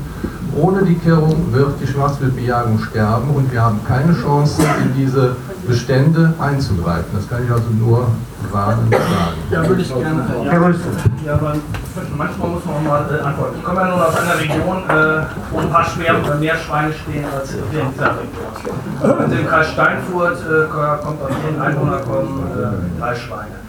Und äh, von daher ähm, sind wir im Münsterland uns der Problematik sehr bewusst. Und ich bin der Meinung, dass wir darüber gar nicht so lange diskutieren sollten. Wir sollten ernsthaft mal über die Frage von Impfung reden. Das halte ich für Impfen, Impfen der Nutztierbestände. Ja, es ist deshalb nicht zulässig, weil es ist nicht zulässig, weil es ein Exportinteresse gibt, äh, freies Fleisch zu exportieren. Das ist nicht das Problem, dass wir das hier in Deutschland nicht machen können. Es geht darum, dass andere Länder unser Schweinefleisch dann nicht kaufen würden. Es geht um Exportinteressen. Ich möchte aber mal sehen, wir wissen, dass, wir wissen, dass der Virus unterwegs ist von Ost nach West, das wissen wir alle. Wir hatten eigentlich erwartet, dass er im Jahr 2014, Ende des Jahres ungefähr da sein würde. Ich, ich möchte die Bilder eigentlich nicht wieder haben. Und ich finde die Diskussion an der Stelle, Schwarzwildbekämpfung, ich, ich glaube, das reicht einfach nicht mehr aus. Ich glaube, wir brauchen die Impfung der Nutztierbestände. Das wäre lobenswert. Bisher hat sich die EG auch dagegen äh, gesträubt, dass also Impfungen in diesen Nutztierbeständen überhaupt vorgenommen werden. Also bleibt der schwarze Peter bei uns. Und ich kann nur sagen, wir in Nordrhein-Westfalen, wir haben sehr, sehr schnell reagiert und äh, haben in einem hohen Maße haben wir Arbeitszeit und alles aufgewendet. Wir hatten einen Titerwert von über 90 Prozent, was bedeutet, dass also über 90 Prozent der äh, Schwarzwildbestände geimpft waren, die also äh, erlegt wurden und auch überprüft worden sind. Diese hohen Sätze sind nirgendwo bisher erreicht worden. Aber ich kann wirklich nur sagen, ohne diese Kehrung haben wir keine Chance. Wir Ich sehe überall Zustimmung. Ich finde Ja, das auch toll. Ich muss ein bisschen aus, aufs ja, Glas. diese Halbierung wird uns das nochmal erschweren. Deswegen, ich lege es Ihnen ans Herz, bleiben Sie zumindest bei dieser alten Bestimmung, ansonsten wird es uns noch einmal schwerer gemacht. Wir hatten früher Fütterungen. Äh, Mehr, oder? Ich muss Ihnen das ruhig noch sagen. Also diese Ja, das sagt ja jeder, das muss ich auch sagen. Das, das betrifft den Herrn Rüssel. Diese Schwarzwildbestände sind gestiegen durch Futterangebote. Die sind zum Teil durch den Jäger rausgebracht worden und zum Teil in der Natur vorhanden. Diese Fütterungsangebote durch den Jäger gibt es jetzt nicht mehr. Und diese Kehrung äh, nutzt dem Schwarzwildbestand überhaupt nichts, weil es sehr, sehr gering ist. Aber wir können ohne die Kehrung nicht arbeiten. Wenn ich was zu sagen hätte, bitte die Kirchschule aus drin. Mein Name ist Bernd Bolin, ich bin der Beauftragte der jungen Jäger aus der Jägerschaft Bonn. Äh, wir reden hier viel über Tierschutz. Eine Frage an Herrn Meesters und an Herrn Rüsse. Ähm, in Zukunft sollen in Notzeiten, in Notzeiten, wenn ein Meter Schnee liegt, Tiere verhungern, verrecken. Was ist Ihre Begründung dazu? Warum wollen Sie das so machen? Da macht man sich nicht. Ja. Wie gesagt, wir sind ja noch auf dem Wege. Also meine Vorstellung ist die, dass wir die Fütterung in Notzeiten beibehalten. Allerdings äh, soll die Entscheidung nicht vor Ort getroffen werden, sondern vielleicht an einer zentralen Stelle in Nordrhein-Westfalen. Das, ist heutzutage- das ist heutzutage alles möglich und machbar. Äh, das wäre für mich eine Regelung, die man finden könnte. Aber da sind wir auch noch im Dialog und im Gespräch. Ähm, ich wollte, meine, meine Auffassung ist das auf jeden Fall, dass wir das so machen. Ich würde da, da würde ich gerne auch kurz noch ergänzen, weil ich ja schon äh, einmal zuvor gesagt habe, der Gesetzgeber reagiert immer auf äh, Dinge, auf Verfehlungen, die in der Vergangenheit vorgekommen sind. Das ist ja eben auch genau angedeutet worden. Ich kenne hinreichend Fotos von äh, ganzen Anhängerladungen von Futterrüben, die irgendwo im Wald liegen und so weiter. Das, das wissen Sie als Jägerschaft auch. Und auch da sage ich dann, wenn in der Vergangenheit da ein Selbstreinigungseffekt eingetreten wäre, dann kämen wir gar nicht auf die Idee, das zu verbieten. Und man muss aber auch nochmal den Aspekt sich überlegen, es gibt Länder, in denen gibt es keine Winterfütterung, obwohl, obwohl in diesen Ländern wie in Schweden ein etwas strengerer Winter herrscht. Das muss man zugeben. Und äh, ich glaube, dass wir da, wenn wir dann sagen, okay, wir haben in der Vergangenheit festgestellt, dass wenn es vor Ort äh, alleine reguliert wird, dann scheint es nicht zu klappen, wenn wir das dann auf höhere Ebene ziehen, dann müssen Sie das äh, respektieren. Das ist unser Kompromissangebot an Sie. Die Alternative wäre, wir würden die Fütterung komplett verbieten. Herr Kurella, ganz kurz noch dazu. Ja, ja. Ähm, wir brauchen, um Exzesse zu vermeiden, keine neuen gesetzlichen Regelungen. Wir haben, glaube ich, hinreichende Regelungen. Wenn sie nur anständig verzogen würden, wären wir einen ganzen Schritt weiter. Das liegt wird auf uns wird vorgeworfen am Verband, wir tun nichts, wir tun was. Wir, wir packen uns die schwarzen Schafe, wenn es denn irgendwie geht. Ich muss allerdings sagen, meine Erfahrung zeigt, dass in bestimmten Bereichen unseres Landes, aber in der ganzen Bundesrepublik, bestimmte schwarze Schafe von keinem gepackt werden. Und wenn man überlegt, was in diesem Bereich noch heute noch passiert, ist abenteuerlich, ich muss es wirklich sagen. Und da muss eingegriffen werden, aber nur Umsetzung der bestehenden gesetzlichen Regelungen, Verzugsproblematik, kein neues Gesetz. Okay, Kurella, nächste Frage bitte. Bitte da reinsprechen.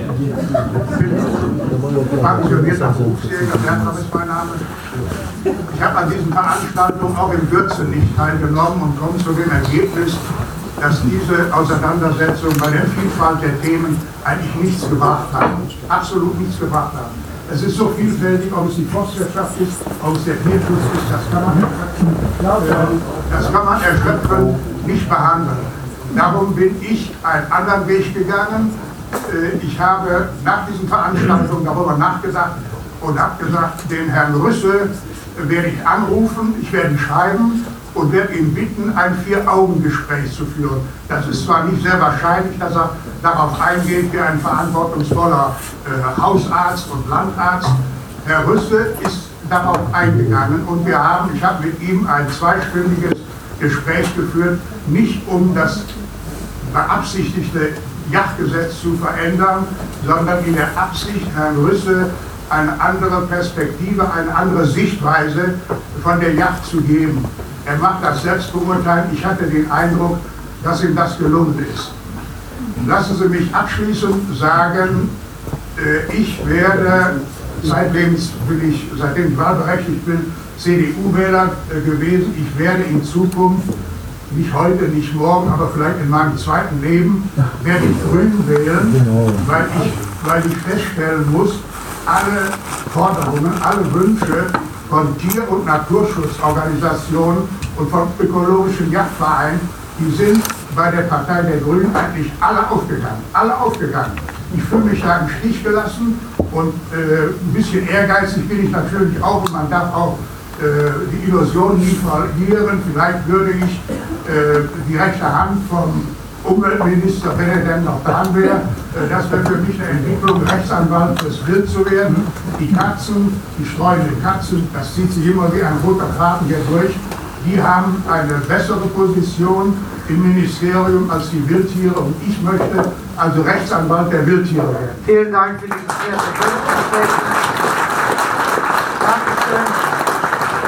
Dankeschön. Bestätigt meinen Gesamteindruck, dass wir es insgesamt mit vernünftigen Leuten zu tun haben hier. Danke. Mein Name ist Martin Sondermann und ich bin Hundeführer und Jagdwächter am Niederrhein, betreue dort oder pachte ein Niederwildrevier. Ich habe eine Bitte an Herrn Meesters und Herrn Rüsse.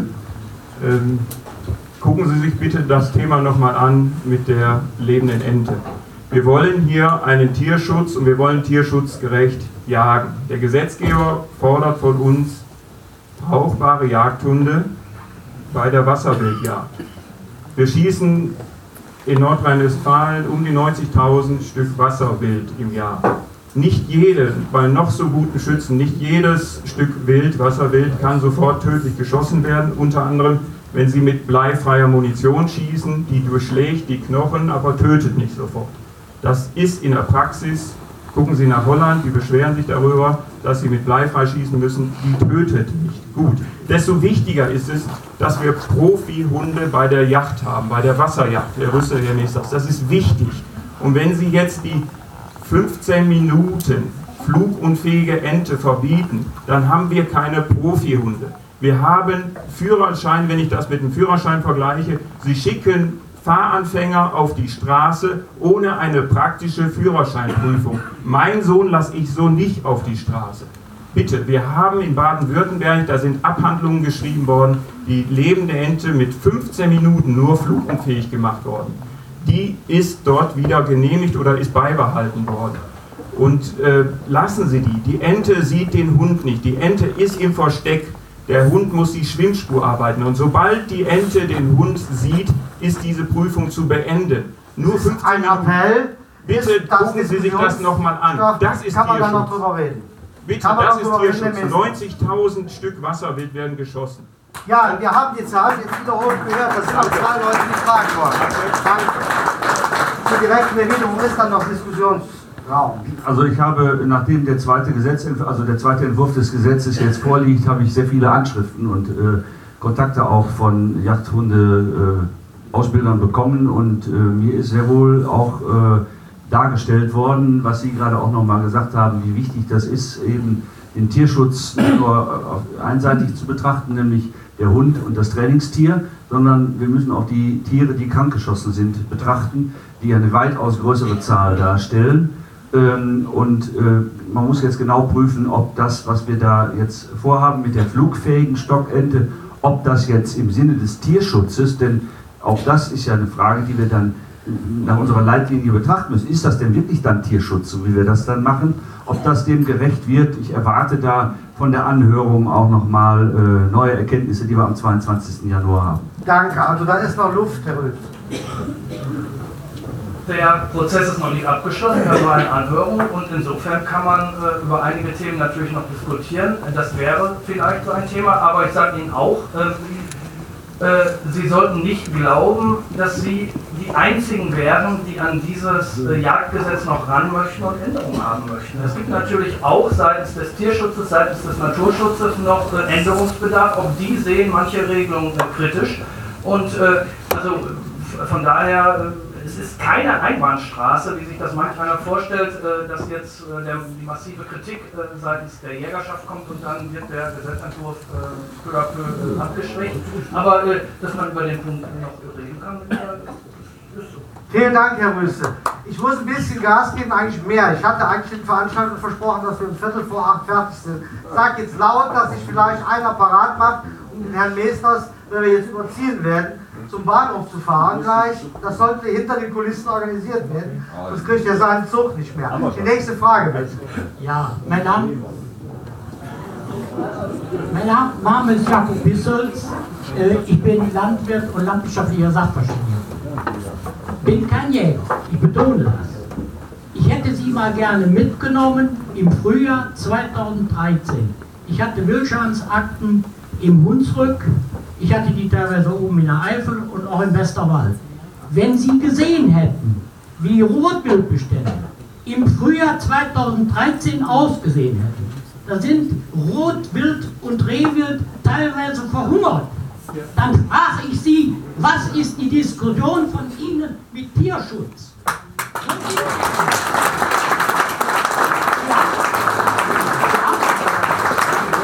Wir haben ein generelles Problem miteinander.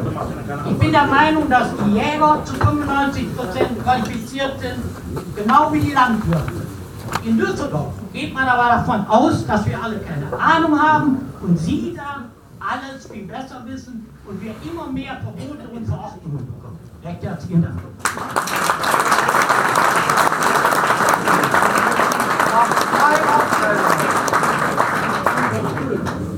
Ich möchte noch was zu Sachkunde nachweisen. Da hätte ich noch mal eine Frage an den Jagdverband, die anwesenden Jäger. Den Jägern ist es wichtig, dass sie also gut abgerichtete Hunde haben, die das angeschossene, die angeschossenen Enten auch finden und äh, dann zur Strecke gebracht werden können. Jetzt geht es mir hier nochmal im Besonderen um den, um den, um den Verbot der Fallenjagd und um die Lebendfallenjagd.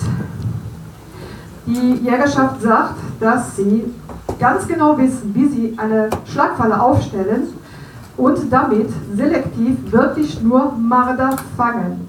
Wer hat dafür von einem, den anwesenden Jagdpächtern oder welche Jagdpächter haben einen Sachkundenachweis oder haben jemals das unter Beweis stellen können, dass sie genau das können. Alle, alle, alle, alle. Wer hat das geprüft? Wer hat das geprüft? Ist das eine Frage oder wollen wir hier diskutieren? Warum? Das ist eine Frage, nein, und dann geht es da weiter. Das tut, mir leid, tut mir leid, der Herr Schneider ist noch dran. Äh, oder zunächst mal die Frage, ist im Hof in Ordnung alle? Alle Jäger haben diese Sache umgegangen. Okay. Ja. Also, ähm, äh, dann will ich gerne. Kein Plädoyer, keine Schlussrede. Stellen Sie Ihre Frage. Ob wir einen Sachkundenachweis haben. Das möchte ich sehen. Das ist richtig. Nee, ich stelle uns Fragen, jeden Fall auf. Das Okay. möchte ich sehen. Gut, also, darf, ich, darf ich dann doch das Mikrofon wieder haben? Wollte ich doch noch was sagen. Was sagen, das Fragen. Das ist eigentlich eine Fra- Frage. Gibt es eine Frage? Also, ich würde noch mal gerne auf das Thema Schweinepestproblematik hingehen. Wir hatten zum Jahreswechsel 2008, 2009 eine Schwe- einen Schweinepestzug hier in Südwestfalen. Die Jägerschaft hat es geschafft, innerhalb von drei, vier Monaten diesen Schweinepestzug zu besiegen. Ähm, Das ist nachher auch von der EG lobend erwähnt, erwähnt worden und auch das Lahnhof, was jetzt nicht unbedingt als die ist eben Einrichtung des Landes worden, dort auf Nordrhein-West- die Impfung des der Landes Haustiere raus, haben Sie noch Nordrhein-Westfalens einen darüber hinausgehenden Vorschlag zu machen oder eine Frage zu stellen? Ja, natürlich. Ja, natürlich. Stellen Wenn Sie die Frage. Sie mich ausreden lassen, klar. Nein, ich kann Sie leider nicht mehr Okay, ausreden lassen. also. Stellen Sie die Frage. Ja, wir, äh, wir sind gelobt worden von der Jägerschaft, oder äh, die Jägerschaft ist insgesamt gelobt worden dafür, was sie bei dem Thema Schweinepestzug geleistet hat. Den Dank des Landes Nordrhein-Westfalen erfahren wir jetzt in dieser Gesetzesinitiative. Das ist das eine. Das zweite ist, die, Falkner, die, Falkner, die Falkner in Nordrhein-Westfalen leisten alljährlich immens ist. 600 bis 1000 Kahlvögel. Es geht nicht gegen die Jäger. 600 bis 1000 Kahlvögel werden von den Feignern, das sind auch Jäger äh, in Nordrhein-Westfalen alljährlich, aufgepäppelt, wenn sie von entsprechenden Bürgern denen äh, eingereicht werden. Als Dank für diese Leistung plant das Land Nordrhein-Westfalen jetzt diese äh, Vögel dem Jagdrecht zu entziehen. Wohlgemerkt, die haben keine Jagdzeit, die werden unterliegen nur dem Jagdrecht und werden von den Jägern aufs Beste betreut und versorgt. Ich frage mal, welche andere Institution hat überhaupt die Möglichkeiten, diese Kahlvögel äh, so aufzufangen? Und hier meine Frage jetzt an Herrn Meesters, an Herrn Rüsse. Ist es Politik des Landes Nordrhein-Westfalen, Beteiligte in dieser Form zu Betroffenen zu machen? Vielen Dank. Ist das eine ernste Frage oder rhetorisch? Nein, das ist eine Anspielung auf das Motto von Hannelore Kraft, die eigentlich gesagt hatte, Betroffene zu Beteiligten machen. Hier bei diesem Gesetz hat man eher den Eindruck, es ist genau umgekehrt. Da würde ich,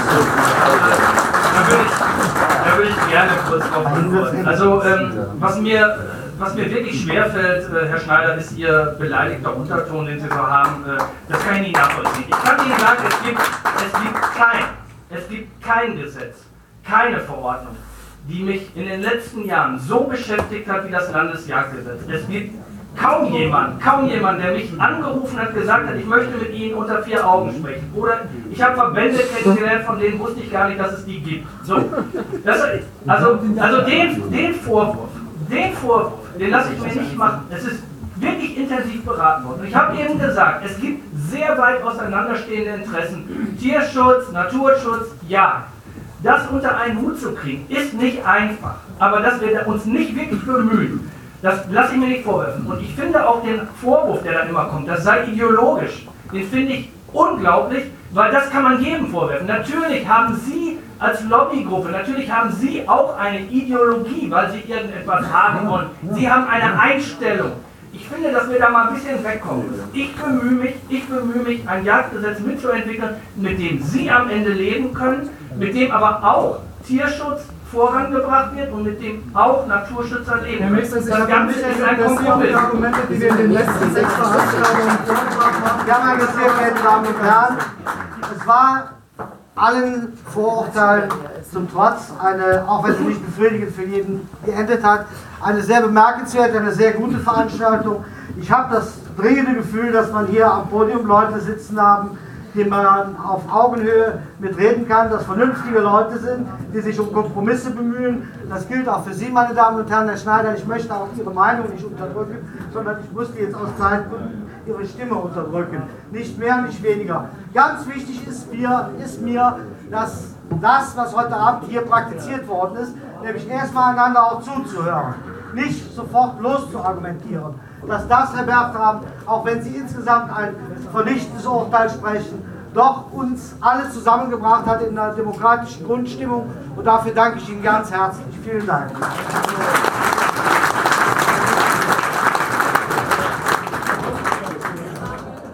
Ist ja irgendwie auch schön, wenn es vorbei ist, ne? Ja. Aber beim zweiten Mal das Ganze sich anzuhören oder einmal live dabei zu sein und dann es anzuhören, ist schon, schon was anderes. Man findet hier und da eine Stelle, die, die man vorher gar nicht gehört hat. Also ich bin ja so langsam von Dis diesen Diskussionen ein bisschen müde, ne? Die es wiederholt sich ja auch. Ja, an, an, an der Stelle sind wir bei Ihnen, ne? Ein gesellschaftlicher Wandel. Ja, oder da kann man sicherlich nochmal drüber sprechen. Ja. Man so kann alles, über alles sprechen. Man kann so. Ja. ja, bedeutet so alles und gar nichts. Ja, es tut schon weh. Ja. Ja, mal gucken. Also viele Dinge erscheinen äh, natürlich sehr sinnvoll und die Diskussionen werden, finde ich, immer so sehr auf Überschriften und Schlagwörter verkürzt. Und das ist natürlich auch das, was, ähm, naja, vorzugsweise durch die Gazetten getrieben wird. Und die Komplexität der Praxis, ähm, die ist natürlich unter der Oberfläche. Das trifft sicherlich nicht nur die Nichtjäger, das ist auch manchmal bei den Jägern der Fall. Und ich denke mittlerweile eigentlich auch, dass ein Teil des Problems, was hier heute offen zutage tritt, auch durch ein ja teilweise jahrzehntelanges Fehlverhalten oder Nicht-Reagieren der Jäger provoziert ist. Wir haben es auch zugelassen. Ja, und wir haben schwarze Schafe auch zugelassen. Ja, ja. Und das wird jetzt natürlich teilweise wie bei der Fütterung, also wo es ja klar um Fütterung in Notzeiten geht, wird es ganz schnell verdreht zu einer Fütterungsproblematik, die halt. So Freilandhaltung. Ja, ja, also eine Freilandmast quasi. Da gibt es sicherlich ein paar Pfeifen, die sowas praktizieren, aber dass es einem flächendeckend um die Ohren gehauen wird, das resultiert sicherlich daher, dass wir dem auch nicht entschieden entgegengetreten sind. Ne? Ja. Das stimmt schon. Bereinigung in den eigenen Reihen. Ne? Hätte mal gemacht werden sollen. Ne? Ja, und naja, wie geht man damit um? Ich denke da ja auch viel drüber nach und ich ähm, habe ja auch eine, lange mal mit, mit hier Dieter Bertram sprechen können. Ich glaube, so eine, ja, so eine Rückbesinnung wäre da schon wieder ganz modern, dass man ähm, die Rolle als als einziger Anwalt der Wildtiere halt wieder ernst nimmt und wahrnimmt, uns ganz gut zu Gesicht stehen würde. Insbesondere um in solchen Diskursen zu bestehen. Das ist wirklich in, in den Hintergrund getreten. Und ähm, praktisch sehe ich es eigentlich auch so, dass selbst dann, wenn, wenn Teile der Jäger sich an diesen Waldbefreiungsaktionen ähm, in Zukunft nicht mehr beteiligen wollen, dann wird aus dem europäischen Ausland sicherlich genug Nachfrage entstehen, um die Lücken zu füllen. Also ähm, es wird schwer, ja, eine vernünftige, ein vernünftiges Wertesystem da auf Dauer durchzusetzen. Ja. Bloß wenn man von gesellschaftlichen Mehrheiten spricht, ähm, wie es so schön von, von SPD und Grüne heißt, wir waren auf einer Veranstaltung der SPD und der Grünen und 80 Prozent waren Jäger. Ja, Mehrheiten. Ähm, guck mal, ich meine, wir erleben es doch selber. Wer engagiert sich denn wirklich in dieser Diskussion? Das ist ja nur ein verschwindend kleiner Teil. Und auch üblichen Verdächtigen. Das sind halt die üblichen Verdächtigen und davon sind ja auch nur wenige wirklich laut und ergreifen das Wort. Und und versuchen, Versäumtes aufzuholen. Ja. Und ich meine, was die Gegenseite oder unsere Widersacher da ganz gut machen, ist halt mit wenigen Menschen eine große Menge zu simulieren. Ja. Die können es einfach. Also das muss man auch mal anerkennen, finde ich. Ja, die sind uns 40 Jahre voraus, ja. ja. Naja, wir können versuchen, was draus zu lernen und ähm, naja, meine persönliche Einschätzung ist, der Drops ist weitgehend gelutscht. Da wird sich auch nicht mehr viel bewegen.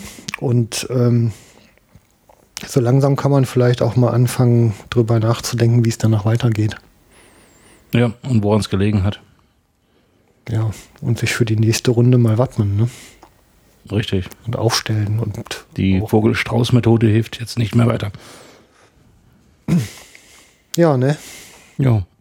Ja, liebe Hörer, ähm, wenn ihr das gut findet, was wir machen, es gibt so ein paar Buttons auf unserer Webseite auf jagdlogbuch.de. Ja, wir nehmen auch Schmiergeld, das ist auch kein Problem. Ja, aber nur im Koffer. ähm, nee, dann dürft ihr euch uns gerne unterstützen. Ähm, würde uns freuen. Danke fürs Zuhören bis hierhin. Wir hören jetzt auf. Horrido und Waldmannsheil. Tschüss. Tschüss.